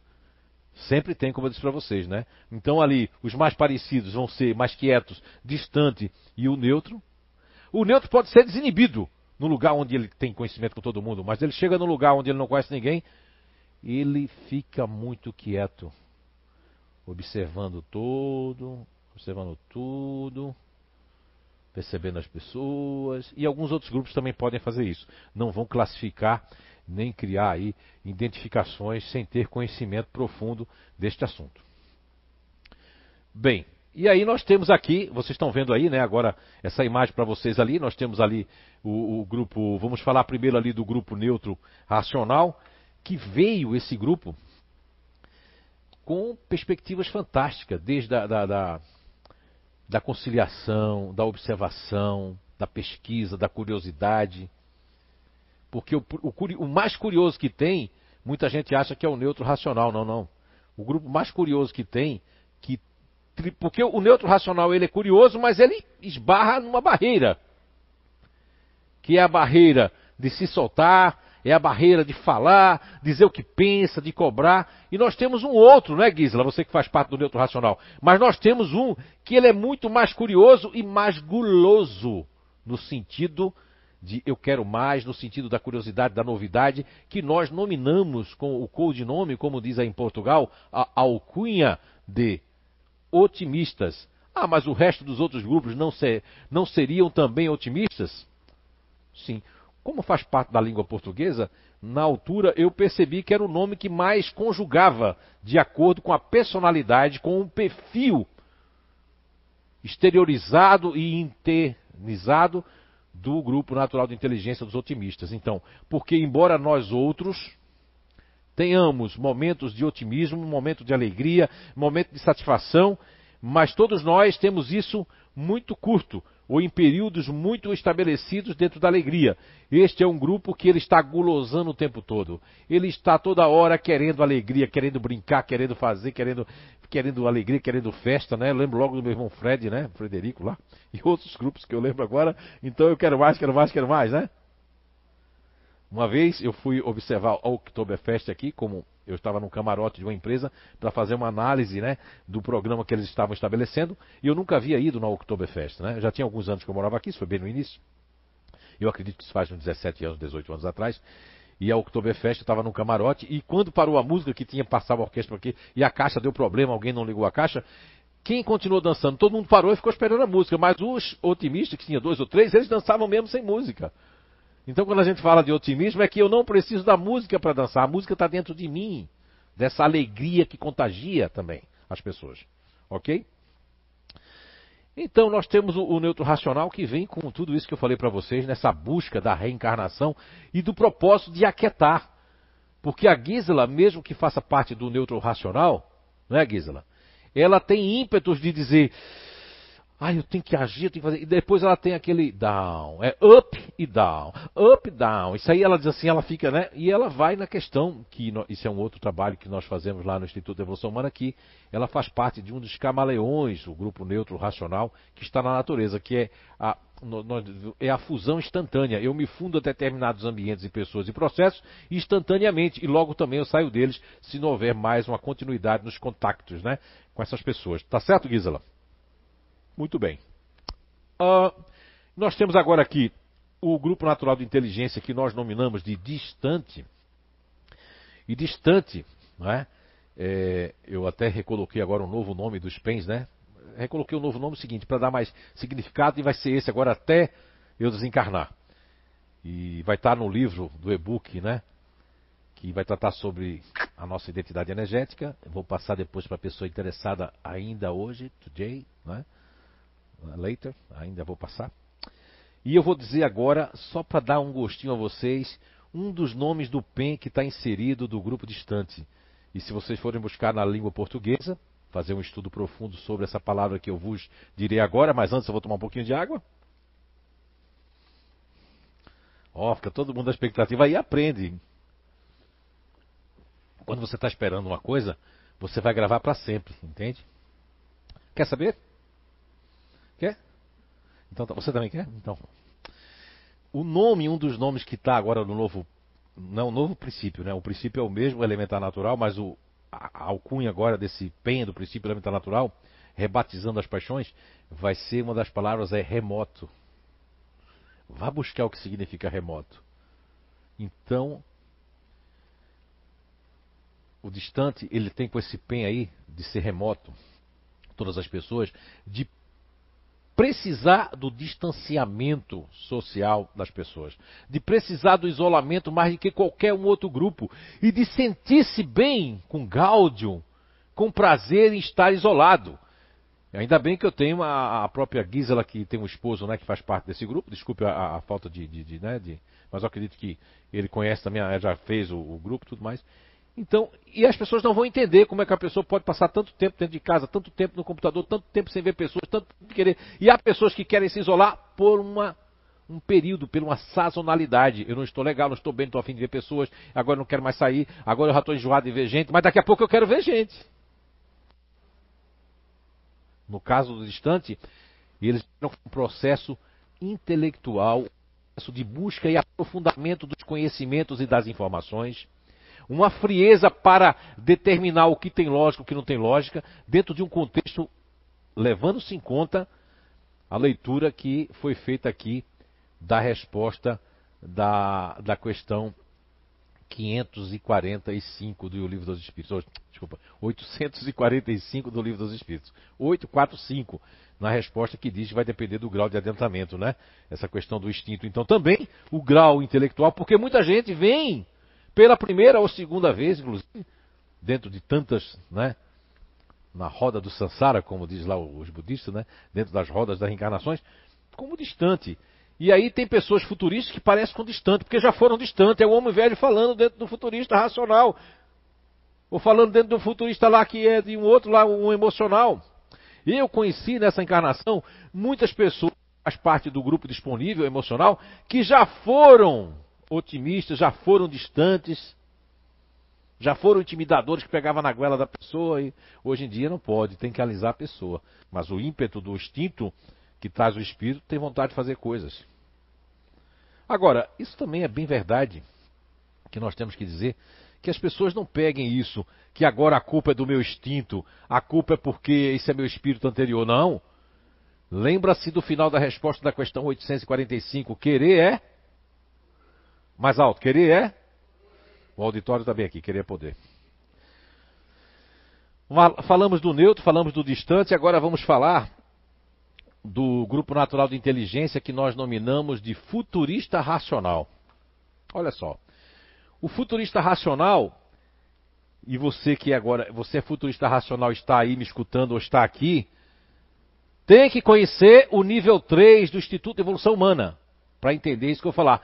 São variáveis, tem a variação conservadora, a variação extrema e a variação externa. A Beatriz está balançando a cabeça ali. É importante conhecer isso sim depois, não é obrigado ser agora. Depois, por quê? Porque o que eu vou dizer agora, muitas pessoas podem dizer, é, eu tenho isso, mas é diminuto em mim. O que é diminuto? É menos, é mais. É mais ostensivo, é menos ostensivo. Então, eu vou dar só um exemplo para vocês o que é que faz um futurista racional quando está reencarnado na Terra. E quando está reencarnado no país que tem tudo a ver com a sua natureza, aí é correr para o abraço. Que é o caso do futurista racional CA Letícia Lana, né? mais agora hoje, né, que é a nossa atriz do nosso vídeo. Né? Hoje ela veio sem maquiagem, está linda aqui, né? E a Letícia Lana nasce, vamos supor, em na Califórnia, Estados Unidos, em Los Angeles, que é Os Anjos, né, em espanhol. Ela nasce lá nos Anjos, né, que é Los Angeles, né, e ela vai produzir filmes. Ela vai produzir um filme como Avatar. Ali tem que ter uma futurista racional. Agora, o futurista racional também pode ir para áreas da matemática, área da física, área da de qualquer área. Dependendo da variação dele e do canal que ele pegou para chamar atenção, porque muitos futuristas racional extremo pode inconscientemente chama atenção pelo quê? Eu já vi isso já. Eita, quase que eu caio. Recebendo espírito, porque eu, eu quero atenção. E os futuristas racionais? Mas tinha a Ana dormindo aqui, eu quis acordar ela. Não, desculpa, desculpa. É, os futuristas racionais, eles quando não conseguem chamar atenção, vamos supor, eu no trabalho estou me dando bem e tudo mais, mas eu queria mais, eu quero mais atenção. Isso é energia para gastar. Não estou dizendo que eles não são médios, não têm mediunidade, tem, mas pode fugir desse contexto, porque a fantasia é muito grande das coisas, da, das energias né, eletromagnéticas, né, Letícia? Quando a Letícia não está bem, e olha que a Letícia é de uma variação conservadora. Quando ela não está legal, o computador não funciona, né? O Wi-Fi vai embora. Ela, ela, ela impede com a sua energia eletrostática. O Wi-Fi, isso vai estar no livro, está no e-book. Daqui a pouco vai sair. Depende muito da pessoa que está corrigindo. Não, estou jogando para cima dela. Não é? Muito bem. E aí o futurista racional, além de filmes, séries fantásticas com a sua idealização, com a equipa, né, uma equipe toda, não é só eles, mas essa fantasia, mas eles podem ter, depois vamos falar o contrário disso também. Então o futurista racional vem com toda essa proposta de, de, de... Uma vez eu fiz um teste com o futurista racional. Eu não vou dizer nomes porque a pessoa não sabe, mas é, eu, eu tenho que dizer aqui em público que eu uma pessoa eu expliquei tudo, deu tempo de explicar o que eu tinha feito, mas uma pessoa não deu tempo de explicar e até hoje me dói, porque a pessoa, eu tentei procurar essa pessoa, né? Notou agora que veio minha. Viu agora? Saiu L em vez do, do R, mas não vou falar a palavra de novo, não. Então eu queria, eu não, não pro, pro, procurei a pessoa, não procurei a pessoa, me senti mal porque Porque, olha aí, ó, é o Thor, está conversando comigo. Então eu conversei com a pessoa porque eu dei um papel em branco para o futurista ter uma ideia. E realmente eu vi que você dá um papel em branco para o futurista para ele ter uma ideia é mais difícil. Agora, se você der um papel com alguma coisa preenchida, que ele olhar assim, não, isso aqui não está bom, ele faz bilhões de vezes melhor. Então, na recriação das coisas, no contexto da recriação, da idealização de coisas, eles são fantásticos. Percebe? Percebe? Muito bem. E aí vem uma pergunta que me fizeram que não quer calar há muitos anos atrás. Aqui mesmo. Estava por aqui a pessoa sentada, eu acredito que faz os, os quase oito anos isso aí, foi no primeiro projeto. Me fizeram assim. Pra que Deus quer que exista otimista no mundo? E a pessoa tinha se separado do otimista. Olha a pergunta: pra quê? Olha, para trazer inovação, para trazer alegria e principalmente para resgatar, curar uma alma suicida. Uma alma que sofreu, uma alma que foi abandonada, uma alma que tem remorsos, mágoas, rancor no seu corpo espiritual. É tão sábia a natureza, Papai do Céu, os geneticistas siderais, que nessa proposta desses grupos, que eu apenas sou um mero descobridor, traz uma energia, traz uma capacidade e a competência, se falando agora de espírito, de conseguir que uma pessoa venha sem os braços, como tem aquele australiano que eu esqueço sempre o nome dele, você passou aqui uma vez, né? Como? Nick Vizuki. O Nick Vizuki mesmo. Não tem aquelas partes, nadar, surfar, fazer palestra, animar as pessoas. Se ele não vem como otimista, não ia ter esta força, não ia rir da sua própria desdita, não ia rir de si mesmo. Então, respondendo aquela pergunta que me fizeram naquela época, e que eu tentei responder, mas as pessoas, quando não querem, como eu já disse hoje, quando você não quer enxergar a verdade, não, argumentos nenhum vai fazer a pessoa enxergar a verdade. Você chegar para um fumante, ó, você pode ter câncer. Você chegar para uma pessoa que está tomando aguardente destilada todo dia, você dizer você vai ter uma cirrose hepática, ela não vai entender. Porque ela não quer aquela verdade.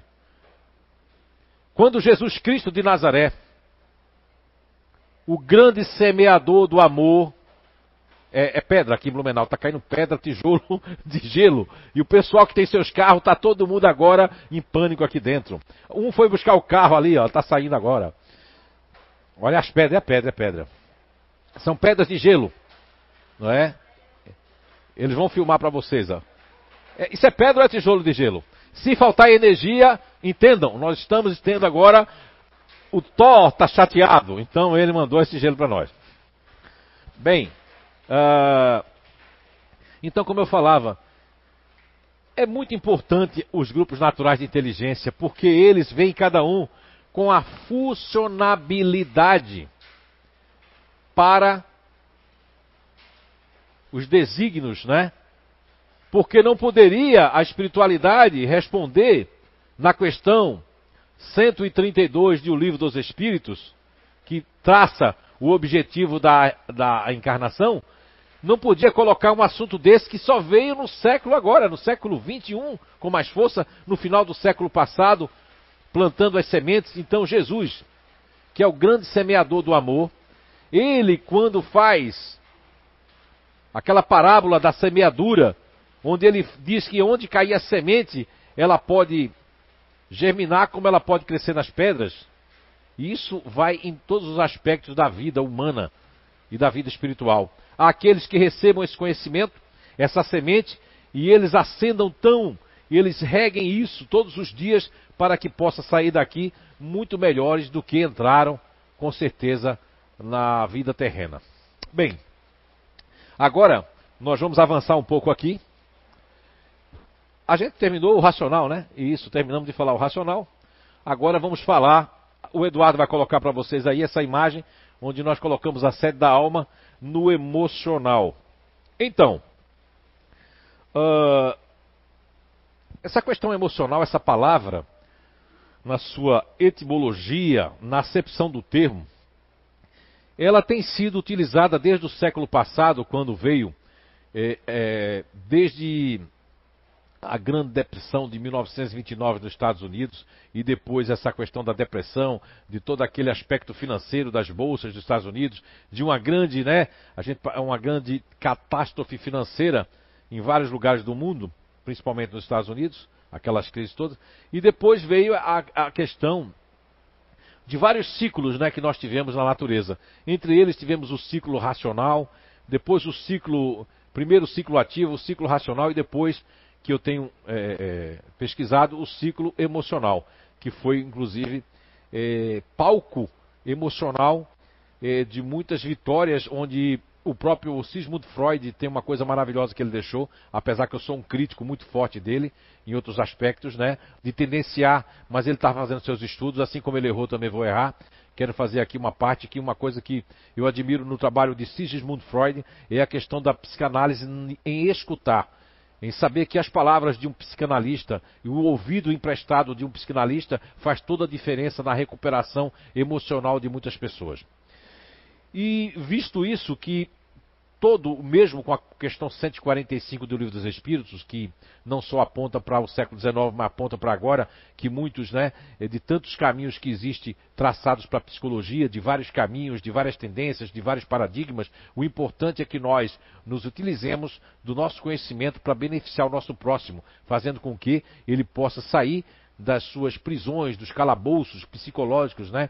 muitas vezes impetrados por eles mesmos, ou por espíritos obsessores, ou por familiares, ou por educação, ou por realmente convivências de relacionamento que são verdadeiros cárceres. E nós temos que, todos nós, com a ferramenta que nós temos, o conhecimento que nós adquirimos, ajudar a libertar essas pessoas desses campos emocionais nefastos que acabam fazendo com que a humanidade tenha é, tantos, tantos, tantos, tantos suicídios. Não é à toa que eu estou hoje vestido com essa blusa amarela. Nós temos aqui é, esses cartazes ali que nos traz, porque no pouco conhecimento que eu tenho através dessa descoberta, dessa ferramenta, da convivência com, como terapeuta holístico nessa descoberta, eu tenho percebido que a grande maioria dos suicídios não é por uma motivação única, seja o orgulho, seja, mas por vários, são vários motivos e motivações. O que nós temos que estar atento é que espíritos enfraquecidos que vêm de outros mundos, que não têm uma sinergia com o nosso mundo, com o, o que a Terra está vivendo, outros porque estão perdendo aquilo que idealizaram como algo que ia fazer feliz.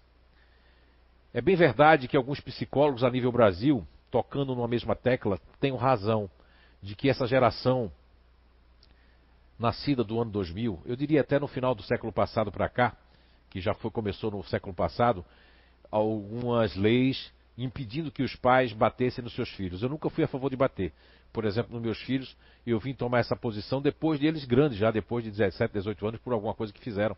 Mas quando criança, como eu apanhei muito do meu pai, eu levei muita surra, né, que seria uma coça, como vocês chamam aqui. Lá no Nordeste nós chamamos de pisa, né? Surra, né?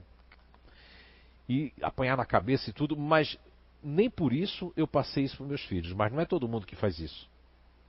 Então são muitos motivos que tornam a pessoa como essa geração Z, como assim é, é, é tão falada, que é uma geração que quer liberdade, quer menos trabalho, mas quer mais tempo para viver, nada contra, mas é uma geração enfraquecida, é uma geração que não foi é, substancialmente falando fortalecida por ter que buscar, ter que pescar, ter que se esforçar, receber não dentro de casa, receber não na escola, receber não da vida. Nós outros que fomos preparados por tantas dificuldades, por, por outra geração, por outro tempo, muitos psicólogos erroneamente culpam a tecnologia. Eu não vejo nenhuma culpa na tecnologia. tudo na vida, como a, a lei do livre-arbítrio que foi falada hoje tanto aqui pela revista Espírita. É maravilhoso a internet. Eu mesmo tenho feito minhas pesquisas em inglês, em russo, em alemão.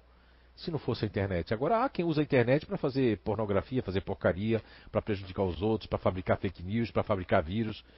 Mas é uma questão aí com essencial. O que eu quero dizer, aproveitando nesse campo emocional que nós estamos entrando e sendo aqui intuído, inspirado pela espiritualidade boi amiga, é dar um recado para todos vocês, pais, mães, irmãos, filhos. Tenham cuidado com esse ser. E você que está nos assistindo, com certeza já está colocando o Espiritismo, essa ciência, essa doutrina espírita maravilhosa, que nos traz a lógica, o bom senso e a razão, para entender certas questões que a espiritualidade me pediu nessa identidade eterna, até onde eu me lembro, de falar, de trazer as questões do livro dos Espíritos que falam dos espíritos que vieram de outros mundos, que vieram de outros lugares, que estão tendo problemas em serem aceitos aqui na Terra. Espíritos que têm uma dualidade sexual, uma orientação sexual diferenciada. Espíritos que têm uma, uma vontade, uma expressão diferenciada no vestir, nas, nas formas de, de, de, de usar o seu corpo para, para mostrar o seu diferencial, as memórias incontidas nos registros dos corpos espirituais dos seus respectivos mundos. Nós, todos nós temos que ter dentro de nós imitar aquele ser mais evoluído que aqui pisou, que é Jesus Cristo, mas também ter a consciência de que os jovens, as crianças, elas precisam saber o valor das coisas. Elas precisam saber o valor da vida. Elas precisam saber o valor e a falta que faz de uma doutrina moral, não importa o culto religioso, mas desde que pregue o antipreconceito, pregue que todos nós temos que nos esforçar e que quando os jovens, as crianças e os adultos conhecem as leis da reencarnação e a lei da valorização da vida, sabe-se o quão importante é viver. Não importa como você vem, como você está, mas o que importa é que por isso você tem que passar. Então era esse o recado que eu queria dar antes de começar aqui a falar do campo emocional. Muito bem. Então vamos lá. Então, nós temos aqui no, no campo emocional, é bom que se diga, quando o Dr. Paul MacLean ele fala de, de, de campo neomamífero, de ligação, porque as pessoas emocionais, não importa ali, elas se preocupam se elas marcam um compromisso, se elas têm um, alguma coisa com você, elas têm uma preocupação maior de não perder o que ela lhe falou. Lógico, nós temos um grupo ali que, que ele acaba, pode acabar esquecendo, é difícil, só se ele tiver 500 promessas como se fosse um santo para cumprir, mas é, é raro. Mas eu já vi acontecer. A minha própria mãezinha, ela faz parte de um grupo ali que vocês vão ver, que nós nominamos de disponível, e o disponível, se tiver muita promessa, vai esquecer. Não é? Já os outros grupos, mesmo diferentes, ai, eu tenho que ir, mas eu vou, eu me obrigo, porque o emocional tem esta, entre aspas, obrigação de me colocar aí ao compromisso de alguma coisa acertada. Muito bem.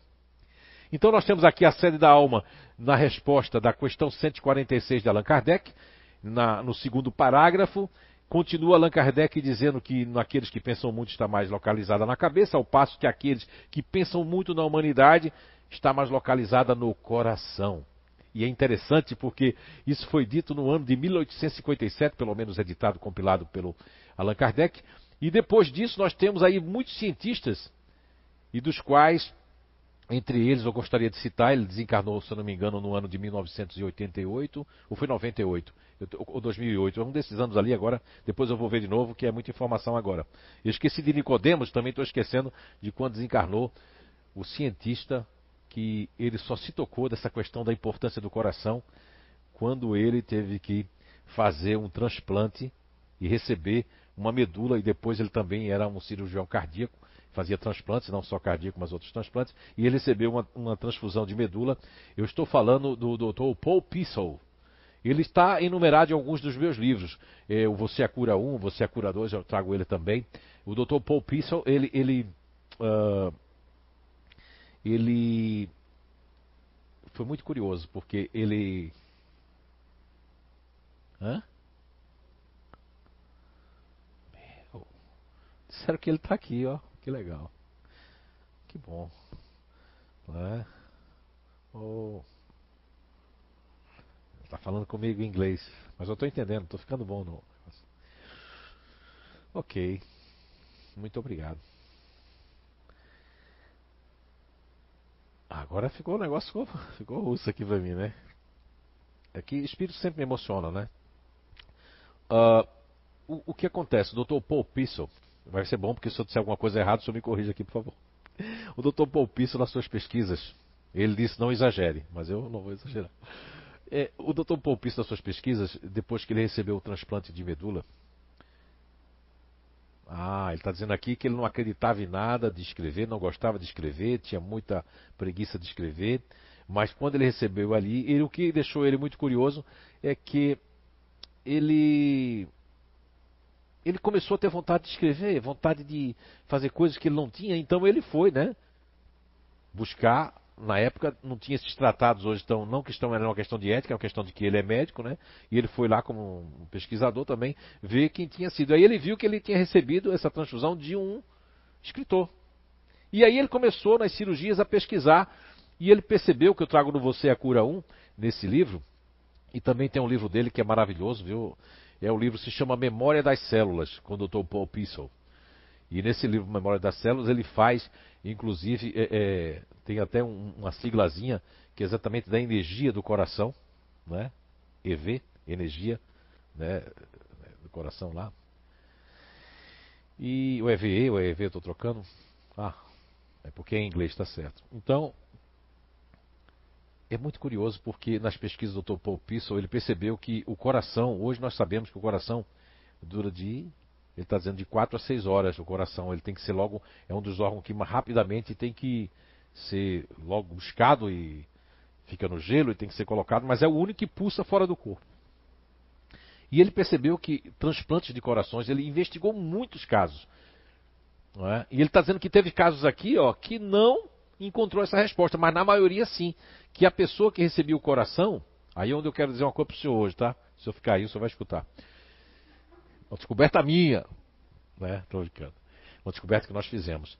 É curioso que nos casos que, que eu acompanhei, doutor Popisso, que eu li algumas obras suas secundárias e descobri que o senhor tem um instituto, que inclusive o pessoal ainda continua com o seu instituto tocando esse, esse, esse trabalho de pesquisa. O que é curioso é que, vamos supor, não vou colocar uma percentagem aqui para não ser uma pessoa é, é, de dizer uma, uma coisa que não é verdade, mas vamos chutar ali, é, ficticiamente, que ele descobriu 70% das pessoas, ou, ou, ou 60%, que receberam rins, receberam fígado, receberam coração e tinham traços, vontades, aspectos mesmos da personalidade do doador. Como uma pessoa que nunca bebeu cerveja, eu trago lá no Você a Cura lá, uma pessoa que nunca gostou de música clássica. Eu lembro que no Brasil, fora das suas pesquisas aqui, Dr. Paul Pissel, eu lembro que no Brasil, é pessoal, ah, mas eu não consigo dizer. Eu lembro que no Brasil, num programa aí muito conhecido na época, isso faz uns 18, 19 anos atrás, ou 17 anos, foi elucidado que uma pessoa tinha recebido um coração de uma pessoa de São Paulo que era corintiana e a pessoa nunca gostou de futebol. Vocês lembram disso? Lembra? Levanta a mão quem lembra desse. E a pessoa começou a torcer por aquele time. Isso foi uma matéria, veio o Jornal Nacional, isso é fantástico. Tal, Veja bem, então há muitos anos que se pesquisam isso, que porque o coração, agora, qual é o ponto que eu quero, eu nem sabia que o, que o, que o homem vinha para cá. Fiquei agora meio, meio tímido. Fiquei meio tímido agora. Timidei. Qual é o ponto que foi a nossa descoberta? Exatamente que eu percebi que as pessoas que são emocionais, isso ainda é uma coisa que os cientistas têm que descobrir mais. Eu descobri intuitivamente nessas percepções que eu tenho, que eu não sei de onde vem também, mas eu vem de, algum, de alguma forma de grandes mentores, vem talvez um pouquinho dentro de mim, mas eu tive a percepção de que nos casos que o senhor investigou, nos casos que não existia uma continuidade nem traços de personalidades, é porque a pessoa que doou não era emocional ou não era emocional, e a pessoa que recebeu, aí sim, principalmente a pessoa que recebeu que não tem a alma nessa sede do coração, não vai sentir nada. Eu vou agora imitar os portugueses, que eu gosto muito dessa frase que eles dizem assim. Isso não me diz nada. Ou seja, isso não me diz nada porque isso não me diz coisa nenhuma. Então imagine O marido da Guisa, com todo respeito, ou qualquer um distante que tem uma frieza, recebe um coração de uma pessoa totalmente disponível, né? Esse coração, quando entrar aqui, ó, pode até cantar aquela música lá do, do, do, do Boi Garantido, que o Fafá de Belém canta. Meu coração é vermelho, oh, oh, de vermelho é um coração. Mas aí, quando põe lá no. Fazendo agora uma das cores que eu gosto muito de trabalhar, quando chega lá no na pessoa que está ligada ao campo neocórtex cerebral, nesse campo, nesse filtro, o coração vermelho fica azul fica, sai do boi garantido e vai para o caprichoso. Parentins, Amazônia. Só fazendo uma brincadeira aqui entre, né? Parentins é o meu sonho conhecer lá aquele, né? Que é um carnaval diferenciado, né? Que tem as danças dos bois lá, aquelas pessoas vestidas. Eu acho muito lindo, né? Para você que é da Amazônia aí, parabéns para vocês. É um trabalho muito bonito. Hoje é dia do transplante, ah, por isso está cheio de transplantário aqui. E, não é? Para não dizer outros nomes que eu não posso aqui. Mas até porque vão me chamar, é melhor dizer, não, não saber. São os espíritos que estão aqui. Estão dizendo que são os espíritos, né? Os espíritos. Mas voltando ao tema que uma pessoa que não tem esse campo emocional, que não nasceu com a alma nessa sede, ao receber um transplante, ela não vai ter os traços, porque isso é uma outra história que eu vou lá na frente. Eu só queria trazer isso para vocês. Eu nem sabia que era o dia do transplante. Porque isso denota que quando a pessoa emocional recebe um campo emocional, aquilo porque tem ligação. Aquilo faz assim, ó. Porque, mesmo ali tendo um emocional, todos os emocionais, potencialmente vai existir os camaleões, que dentro dos emocionais tem um camaleão bem forte, e depois nós temos os subcamaleões. Então, todos vão ter essa alto, né, eu diria assim, esse magnetismo que também tem um grupo de Montreal que descobriu as energias do coração. E depois, se você for fazer um link com o próprio, né, o cientista que faz muito sucesso hoje no mundo, né, que traz inclusive, né, não só a memória das células, mas a reprogramação celular do pensamento, a importância do pensamento sobre a célula, que é o Dr. Bruce Lipton. Eu também trago ele nos, nos livros ali, trazendo, é, falando realmente dessa questão celular. Mas os emocionais, pela minha pequenas descobertas. ainda estou esperando um biofísico aí para vir trabalhar junto comigo, mas comigo tem que ter a lei do interesse e do esforço, não é? Porque assim também é dado comigo. Pelo esforço que eu faço, é, também é, nos é dado alguma outra coisa. Eu, eu, percebo, eu percebo que os emocionais eles têm mais força destrutiva das células, como também forças construtivas, pela ligação entre o meu eu e minhas células. E todos os outros vão ter um código fonte porque o princípio elementar natural ele é uma matriz e energeticamente falando ele passa a ser um código-fonte, uma essência enquanto nós estamos reencarnados nesse determinado princípio elementar natural. Muito bem, muito bem. Tá difícil não, né? Tá, tá bom. Okay. Então o Eduardo vai colocar aí para vocês o esse slide aí, essa imagem, onde tem aqui, vamos ler juntos aqui, o campo filtro emocional, está relacionado com a parte do cérebro paleomamífero ou límbico, que isso aí foi o Dr. Paul MacLean, né, que falou. É o cérebro emocional cognitivo que é responsável pela emoção e pela memória emotiva, seja positiva ou negativa. Tem funções como relacionamento com os outros seres e o altruísmo. Aqui, mais embaixo, nós temos ali o funcionamento do cérebro límbico, límbico envolve a discriminação entre estímulos positivos e negativos, baseado na experiência das pessoas que estão inseridas na base natural de inteligência emocional. Vamos repetir aqui, ó. Também como os racionais e os ativos também vai, vão estar inseridos em estímulos positivos e negativos. E já que estamos aqui no Recanto do Saber na Casa Espírita, vamos de novo, né? Tá ficando chato isso, né? Pegar a resposta da questão 845, que fala da questão de ser mais ou menos, né, evoluído. Então isso também vai ter mais positivo ou negativo. Você pode encontrar muitas pessoas dizem: "Ah, mas tem lá os emocionais, tem ali um determinado grupo que é o verdadeiro psicopata no mundo". Não, não. Existe nos outros também. A questão de ser psicopata, que é uma nomenclatura eh, por uma experiência, por uma pesquisa, determinados comportamentos, não é? de sociopatas, de pessoas que é, são muito boas, mas que ao mesmo tempo são boas e más. São pessoas que têm uma dualidade. E isso foi nominado, não é, como psicopata. Para nós que estamos estudando a ciência e a doutrina espírita, nós podemos perceber que a questão, não é, a questão 845 do Livro dos Espíritos, como outras questões que elucidam essa questão do. Essa é muito importante, porque fala do instinto espiritual. Esse instinto casando com a base natural de inteligência, com o princípio elementar natural, e aí é onde nós vamos daqui a pouco falar para vocês da importância de uma pessoa que é um espírito que instintivamente ele vem com essas forças, essas cargas negativas, esses grandes erros, equívocos do passado experimentar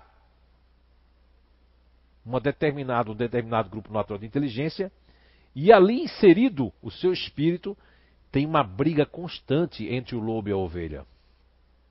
Uma briga constante em, em quem eu alimento.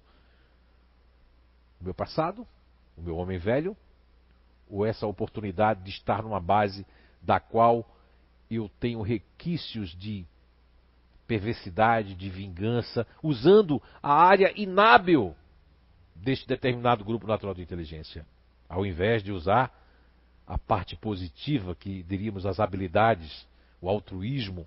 Eu até consigo ser altruísta desde que dependam de mim, desde que eu seja o único, desde que eu seja o querido, desde que eu seja aquilo, desde que eu seja aquilo outro.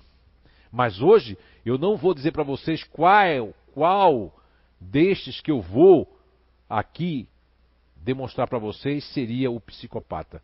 Até pela questão de ética e uma questão de muitas pessoas ainda vão estar vendo isso, isso não vão estar vendo este, desculpem, está vendo este estudo de hoje, que ainda vai ser liberado por intuição da espiritualidade, mas eu acredito que do próximo em diante você vai ter que se conectar de 15 em 15 dias, vai ter que se esforçar a ver quando é que acontece o Identidade Eterna no CEIU, porque esse pequeno esforço pode trazer grandes coisas na sua vida em termos de buscar o conhecimento, se você está preparado para esse conhecimento. Porque nem todo mundo que está vendo, muitas pessoas nem conhecem o projeto e os espíritos vão intuir que elas se captem e elas vão compreender. E outras pessoas que têm o copo cheio ou meio, ou mesmo que não está na linha dele de compreensão desse, desse projeto, desse entendimento, elas vão passar como se isso aí fosse uma loucura né, desse que vos fala e dessas pessoas que aqui estão. Muito bem. Muito bem. Uh, se nós percebermos que quando nós falamos e colocamos esse desenho, que é um coração dentro do cérebro, hoje é, boa parte da ciência e principalmente dos grandes estudiosos da parte é, estrutural dos neurônios e da capacidade de, de, de excretar essa química para dentro do corpo, passando pelas meninges, passando pela, pelas glândulas pituitárias, passando por toda a puberdade, passando pela hipófise, passando pela epífise, passando pelo sistema nervoso central, o sistema nervoso periférico, não é? pelas glândulas, por todo o nosso corpo. Os cientistas chegaram à conclusão de que nós temos neurotídeos, ou seja, neuro, eh, neurônios advindos e exclusivamente cardíacos. A priori se falava do endotélio vascular, hoje se fala de neurônios próprios do coração, de transmissão psicoenergética do coração, onde gera uma questão de uma fluidez, que eu vou estar trazendo isso no nosso e-book da identidade energética, de captação, empatia e o magnetismo que alcança as pessoas. Negativamente, nós estamos, podíamos falar disso como uma sensualidade que exala, como algo que vai expectar em pessoas para fazer alguma coisa mal com você, para perseguir você, para ficar afim de você, mas positivamente isso passa algo que cativa, algo que mexe com as pessoas, algo que faz que use esse magnetismo, essa predisposição dos neurônios cardíacos. Esse grupo de Montreal né, está descobrindo isso, entre outros grupos também que eu vou estar enumerando dentro ali. É, existe inclusive agora um estudo dos campos morfogenéticos, mas que eles classificam mais é, de uma forma, eu diria, mais convencional. Nós vamos trazer baseado e linkando os grupos naturais de inteligência. Muito bem. Aí nós trazemos aqui é quase todo envolvido pelo córtex cerebral. Esse, nós estamos falando aqui desse campo da BNI do cérebro emocional. Então, ó, é quase todo envolvido pelo córtex cerebral, localizando-se no interior do cérebro, acima do tronco encefálico. As principais estruturas do sistema límbico são tálamo, hipotálamo, glândula pineal, giro do, do, é, do e amígdala. Veja bem, por se tratar de uma composição cognitiva e também de uma estrutura que vem desde de tempos remotos, onde nós tínhamos o tronco encefálico, o primeiro cérebro, depois essa camada de emocional de manter a família. Se vocês assistiram aí, eu até recebi a notícia que vai ter o terceiro Crudes, né? É o 2, aliás, é o 2, né? Teve só um, é, já estou no terceiro, vê? Imaginando o terceiro. Vai que eles fizeram os dois. Mas o Crudes 2, né? Que é C-R-O-O-D-S. Isso aí, né? Crudes. Uh, interessante que faz uma apologia ao mito da caverna, faz apologia a, a, as metamorfoses que aconteceram no mundo, os aquecimentos e tal, tudo mais. Mas é interessante, né? O congelamento da Terra e tal, e, o, e a questão de mudar a área glacial e tudo mais. Mas é interessante que nos demonstra os comportamentos mais arcaicos, que trata-se assim subjetivamente do que nós tratamos aqui como os precursores, que são as três psiques, o psiqueis que realmente são precursoras, né? E aí é interessante porque lá nós vamos ver o emocional junto com o ativo. Mas vejam que depois essa parte mais nova, que é chamada de neocórtex, que é o campo mais novo, né? O, esse, essa questão ali do cérebro emocional está mais no interior, porque ele tem que se ligar ao todo para compreender, para que essa energia possa fluir desse campo cardíaco. Não é? Muito bem. Ah, e que tem a ligação com a amígdala. Porque os emocionais também têm muito de ativo. Tem muitos emocionais que têm muita preocupação com o outro, muita preocupação com as coisas que vão acontecer, muita preocupação com o todo, muita preocupação com aquilo que até nem possa acontecer. Seria a parte né, mais negativa. Uh, e falando-se de reencarnação, assim como eu falei dos demais grupos naturais de inteligência, é verdade que são é isso mesmo? Seis, sete e pouca já? Mas o que, é que vocês fizeram com o tempo que eu nem senti? Então, para finalizar, nós temos aqui. É, eu não vou finalizar agora, não, porque eu não quero falar pouco do emocional, porque sempre eles ficam por último. Eu prefiro falar dos emocionais, é que eu acabei sendo intuído aqui de falar algumas coisas também, e que eu, não menos importante do que tudo isso que nós estamos fazendo, e eu tenho uma, um código dentro de mim mesmo que, embora eu estou aplicando hoje na escrita, eu, eu, antes não aplicava, mas eu ando aplicando na minha vida é que é, algo muito antigo que se diz, né? Não sei se diz aí em Portugal ou em outros lugares aí do país, mas eu escutei isso a minha vida toda, mas só co consegui fazer isso agora. Eu acho que tem dois, três meses. A pressa é inimiga da perfeição. Mas não estou falando da perfeição dos perfeitos, mas de fazermos algo é, sem pressa, porque se você está com pressa de eu chegar logo, você vai se tornar um pseudo-sábio. Porque um conhecimento como esse, que é muito mais do que milenar e acompanha a evolução da Terra, que nós estamos agora só sendo uns, é, vamos dizer assim, nós todos aqui, vocês estão aí, nós que estamos aqui, nós estamos vivendo uma pequena história, né? Que pode se tornar uma grande história no futuro. Então vamos fazer bem feito, ou seja, vamos entender. Por mais que eu entendo tudo, mas não sei de tudo. Mas o pouco que eu sei a gente pode dividir, estudar juntos e vamos fazer com calma então. Concordam? Vocês aqui? Todos aqui concordam. Vocês de casa, se não concordar, vai ter que concordar assim mesmo. E quem vai ver depois também, né? Então, bem, eu vou abrir agora esses cinco minutinhos. Vamos, vamos ali a dez minutinhos. A gente termina mais dez minutos só para responder algumas perguntas de forma mais concisa e mais direta. Tem algumas perguntas aí? para que a gente não possa falhar com o público que não imaginava que nós íamos passar tanto tempo. A Andrea Item mandou assim: é, Por que o futurista ativo nega quando não está bem? Quando não está bem, é só, é só e só revela seu real estado só para algumas pessoas? Sim. Então, Andrea Item, ah, grande Andrea Item, estou com saudade da sua comida, viu? Que comida. Tem muita gente que faz comida boa, mas a Andrea Item é diferente de tudo que eu já vi até hoje. Bem, Andrea Item, o, a questão do futurista ativo, ela é uma questão, eu diria assim, a grosso modo, não é uma questão assim, vamos supor, pontual de todos os futuristas ativos. Embora todos eles pratiquem essa ação de não dizer o seu estado, seja de saúde, seja financeiro, seja o que ele está passando, é por uma questão de imagem. E não é uma questão assim por maldade, mas é que se eles, por exemplo, eu sou um futurista ativo e eu estou chegando para a Letícia e a dona Sandra né, e a Vanderleia, para as três, e eu estou me vitimizando com elas. E elas estão assim, e eu faço isso inconscientemente. E aí a dona Sandra diz: Tadinho, Letícia, você quer alguma coisa, Zé? A Vanderlei, ah, eu vou buscar água e bacalhau para você. Aí, porque bacalhau dá cedo. E aí eu, quando eu vejo, e sei, isso acontece com todos os futuristas, ativos e racionais também pode acontecer, que é, quando eu vejo as três, se chama as máscaras inconscientes. E essas máscaras inconscientes, não é, Beatriz? Elas podem ser positivas e negativas. Nas negativas, eu posso imprimir inconscientemente, toda vez que eu vejo ou a Vanderleia, ou a Dona Sandra, ou a Letícia, eu estou até no estado assim, ó. Mas quando eu vejo as três, eu faço assim: Oi, Letícia. Dona Sandra. A Vanderleia já pergunta: quer água? Eu digo: aceito. Quer dizer, eu criei uma máscara.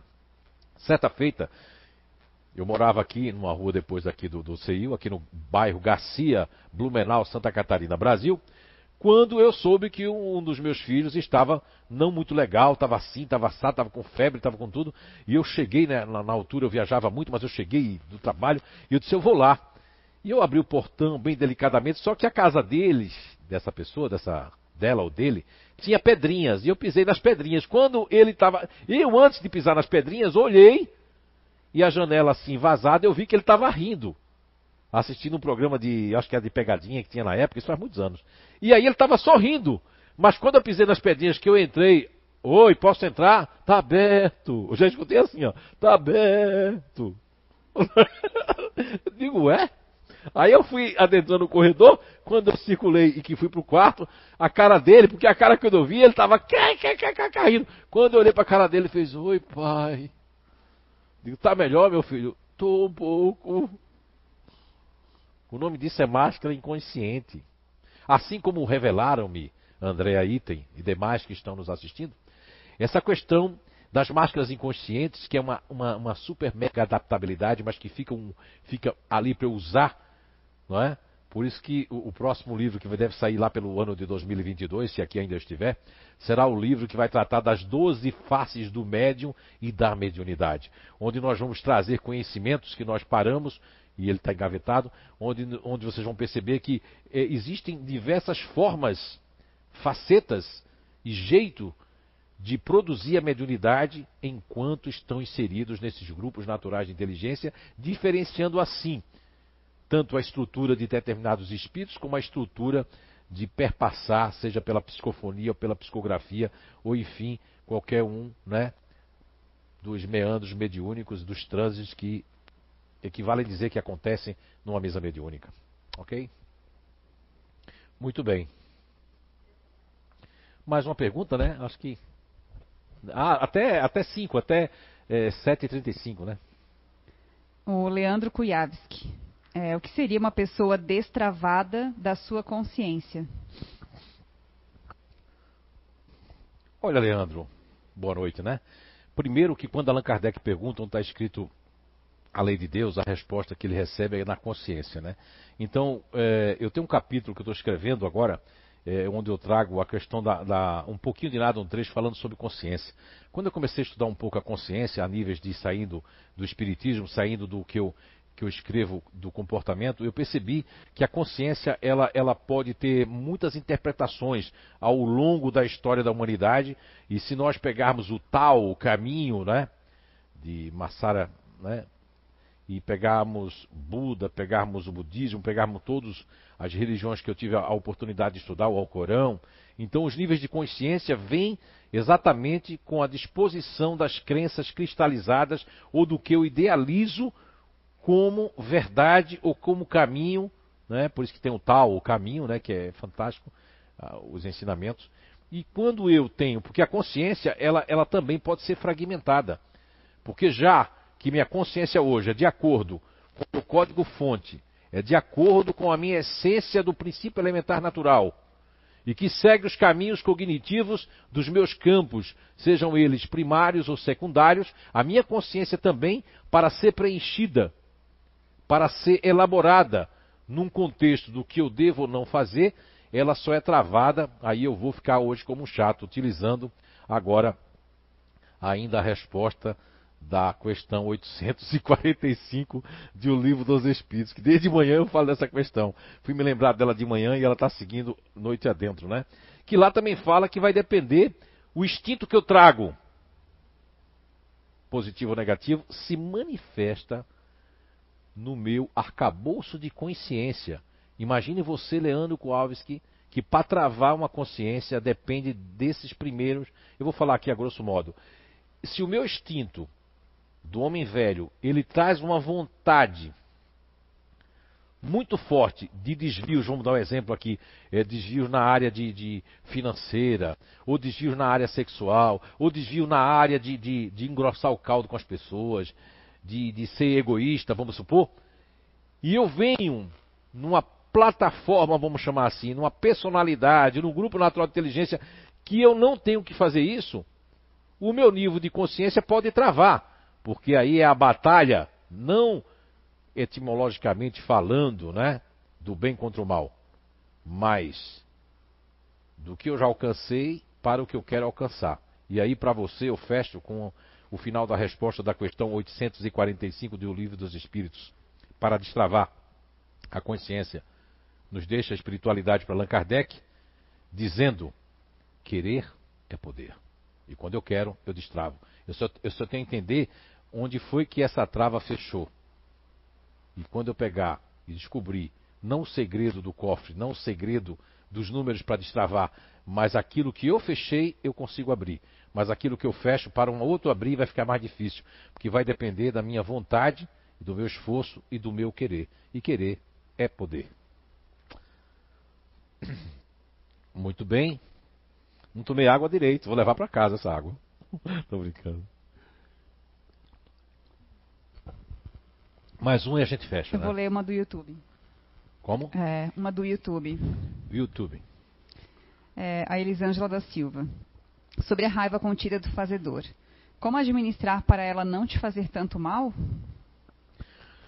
Elisângela da Silva. Elisângela Regina da Silva, né? Elisângela, olha só. Primeiro, eu acho você muito corajosa, né? Porque poucas pessoas vão ter coragem de perguntar mesmo estando no GNI fazedor, né? Muitos têm coragem, mas poucos vão querer perguntar sobre isso. Mas é muito importante dizer, Elisângela, que a raiva contida faz parte do, do, faz parte não do bem e do mal. Não é ruim, mas a raiva contida é o dispositivo. Porque assim como o Leandro Coaves que falou da consciência, então eu não estou tendo consciência das coisas, porque eu elinquei certos certas coisas como objetivo para me alcançar. E eu não quero mudar de objetivo, então minha consciência trava. No caso dele, que faz parte do GNI. No seu caso, Elisângela, a raiva contida, ela pode ser, existe a raiva contida positiva e negativa. Meu Deus, aí o Matuto da minha Terra diz, que acha isso? Que dualidade.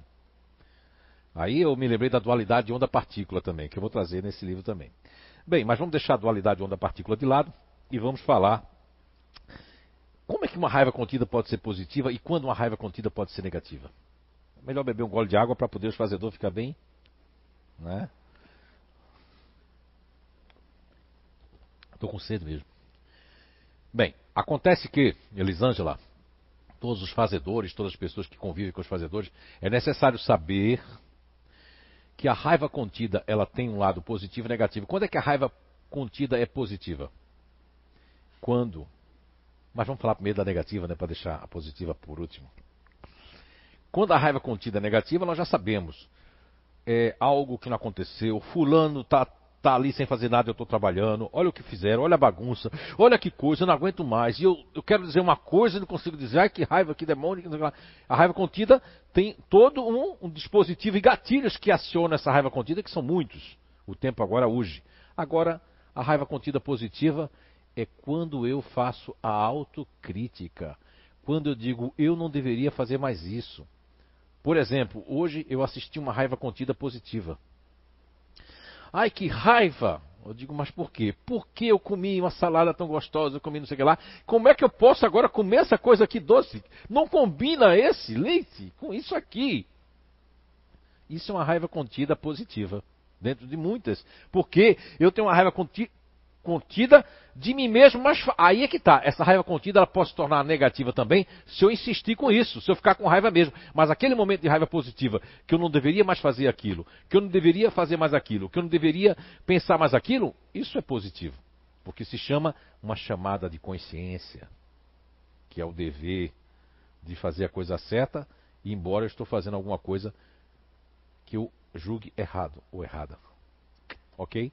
Então a raiva contida ela pode ser equilibrada? Pode. Quando eu não der mais atenção a esses gatilhos. Quando eu sair dessa simbiose que eu entrei com que eu julgo muito que é o dever de todo mundo fazer, como é o meu dever de fazer, e eu começo a usar um ego de apoio, que é a psicologia mais antiga freudiana dominava, e está nesse livro aqui, que eu falo inclusive sobre o alter ego de uma outra forma, e explico aqui que o alter ego nada mais é para nós aqui do que um ego de apoio. E eu tenho um ego de apoio como fazedor que a natureza me deu, que se chama o ego de apoio ou a gula, o otimismo.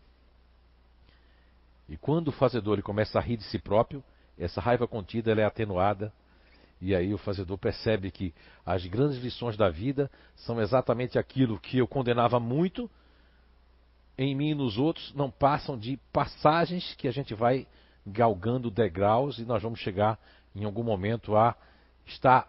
Nunca vai estar light um fazedor, porque ele vai estar sempre fazendo, mas ele já vai estar priorizando certas coisas, priorizando o conhecimento, priorizando deixar algumas coisas que não vale a pena ficar brigando com filho, com filha, e não vale a pena é, desclassificar isso ou aquilo, porque quanto mais eu conheço sobre o meu filho, sobre a minha filha, ou sobre as minhas filhas, sabendo que se eu der uma pressão ali, eu fizer algo aqui, eu tenho que conhecer mais, e quanto mais eu conheço, mais eu vou sentir vontade de ter a raiva contida positiva e não a raiva contida negativa. Ok? Então eu queria dizer para vocês que foi muito bom essa, esse dia todo de conhecimento né, que nós estamos vivendo e que possamos de alguma forma ter sido instrumentos de algum jeito para que vocês possam aproveitar essas ideias e tudo que puder aproveitar, aproveite. E tudo que eu disser que não vale a pena, também pode jogar no lixo porque conhecimento ele só é bem-vindo, ele só é bom quando ele é, na verdade, ele é absorvido e principalmente depois de absorver é tentado colocar em prática esses conhecimentos. Que Papai do Céu nos abençoe a todos e que possamos, no mês que está terminando, hoje é o último domingo do mês, desse setembro amarelo, que possamos não criticar quem se suicida, dizendo que ele é um fraco, que ele é um orgulhoso, que ele é uma pessoa que não tem religião, porque não tem fé em Deus, porque se tivesse fé em Deus não tinha feito isso. Não tem nada a ver com isso. Tem a ver com o instinto que as pessoas trazem, com a fraqueza espiritual e que se fosse para todo mundo viver e todo mundo entender, a terra não seria o que é. A terra é o que é porque nós precisamos melhorar a terra. Então, muita paz, um beijo no coração de todos e a gente se vê daqui a 15 dias, se Deus quiser. Muita paz.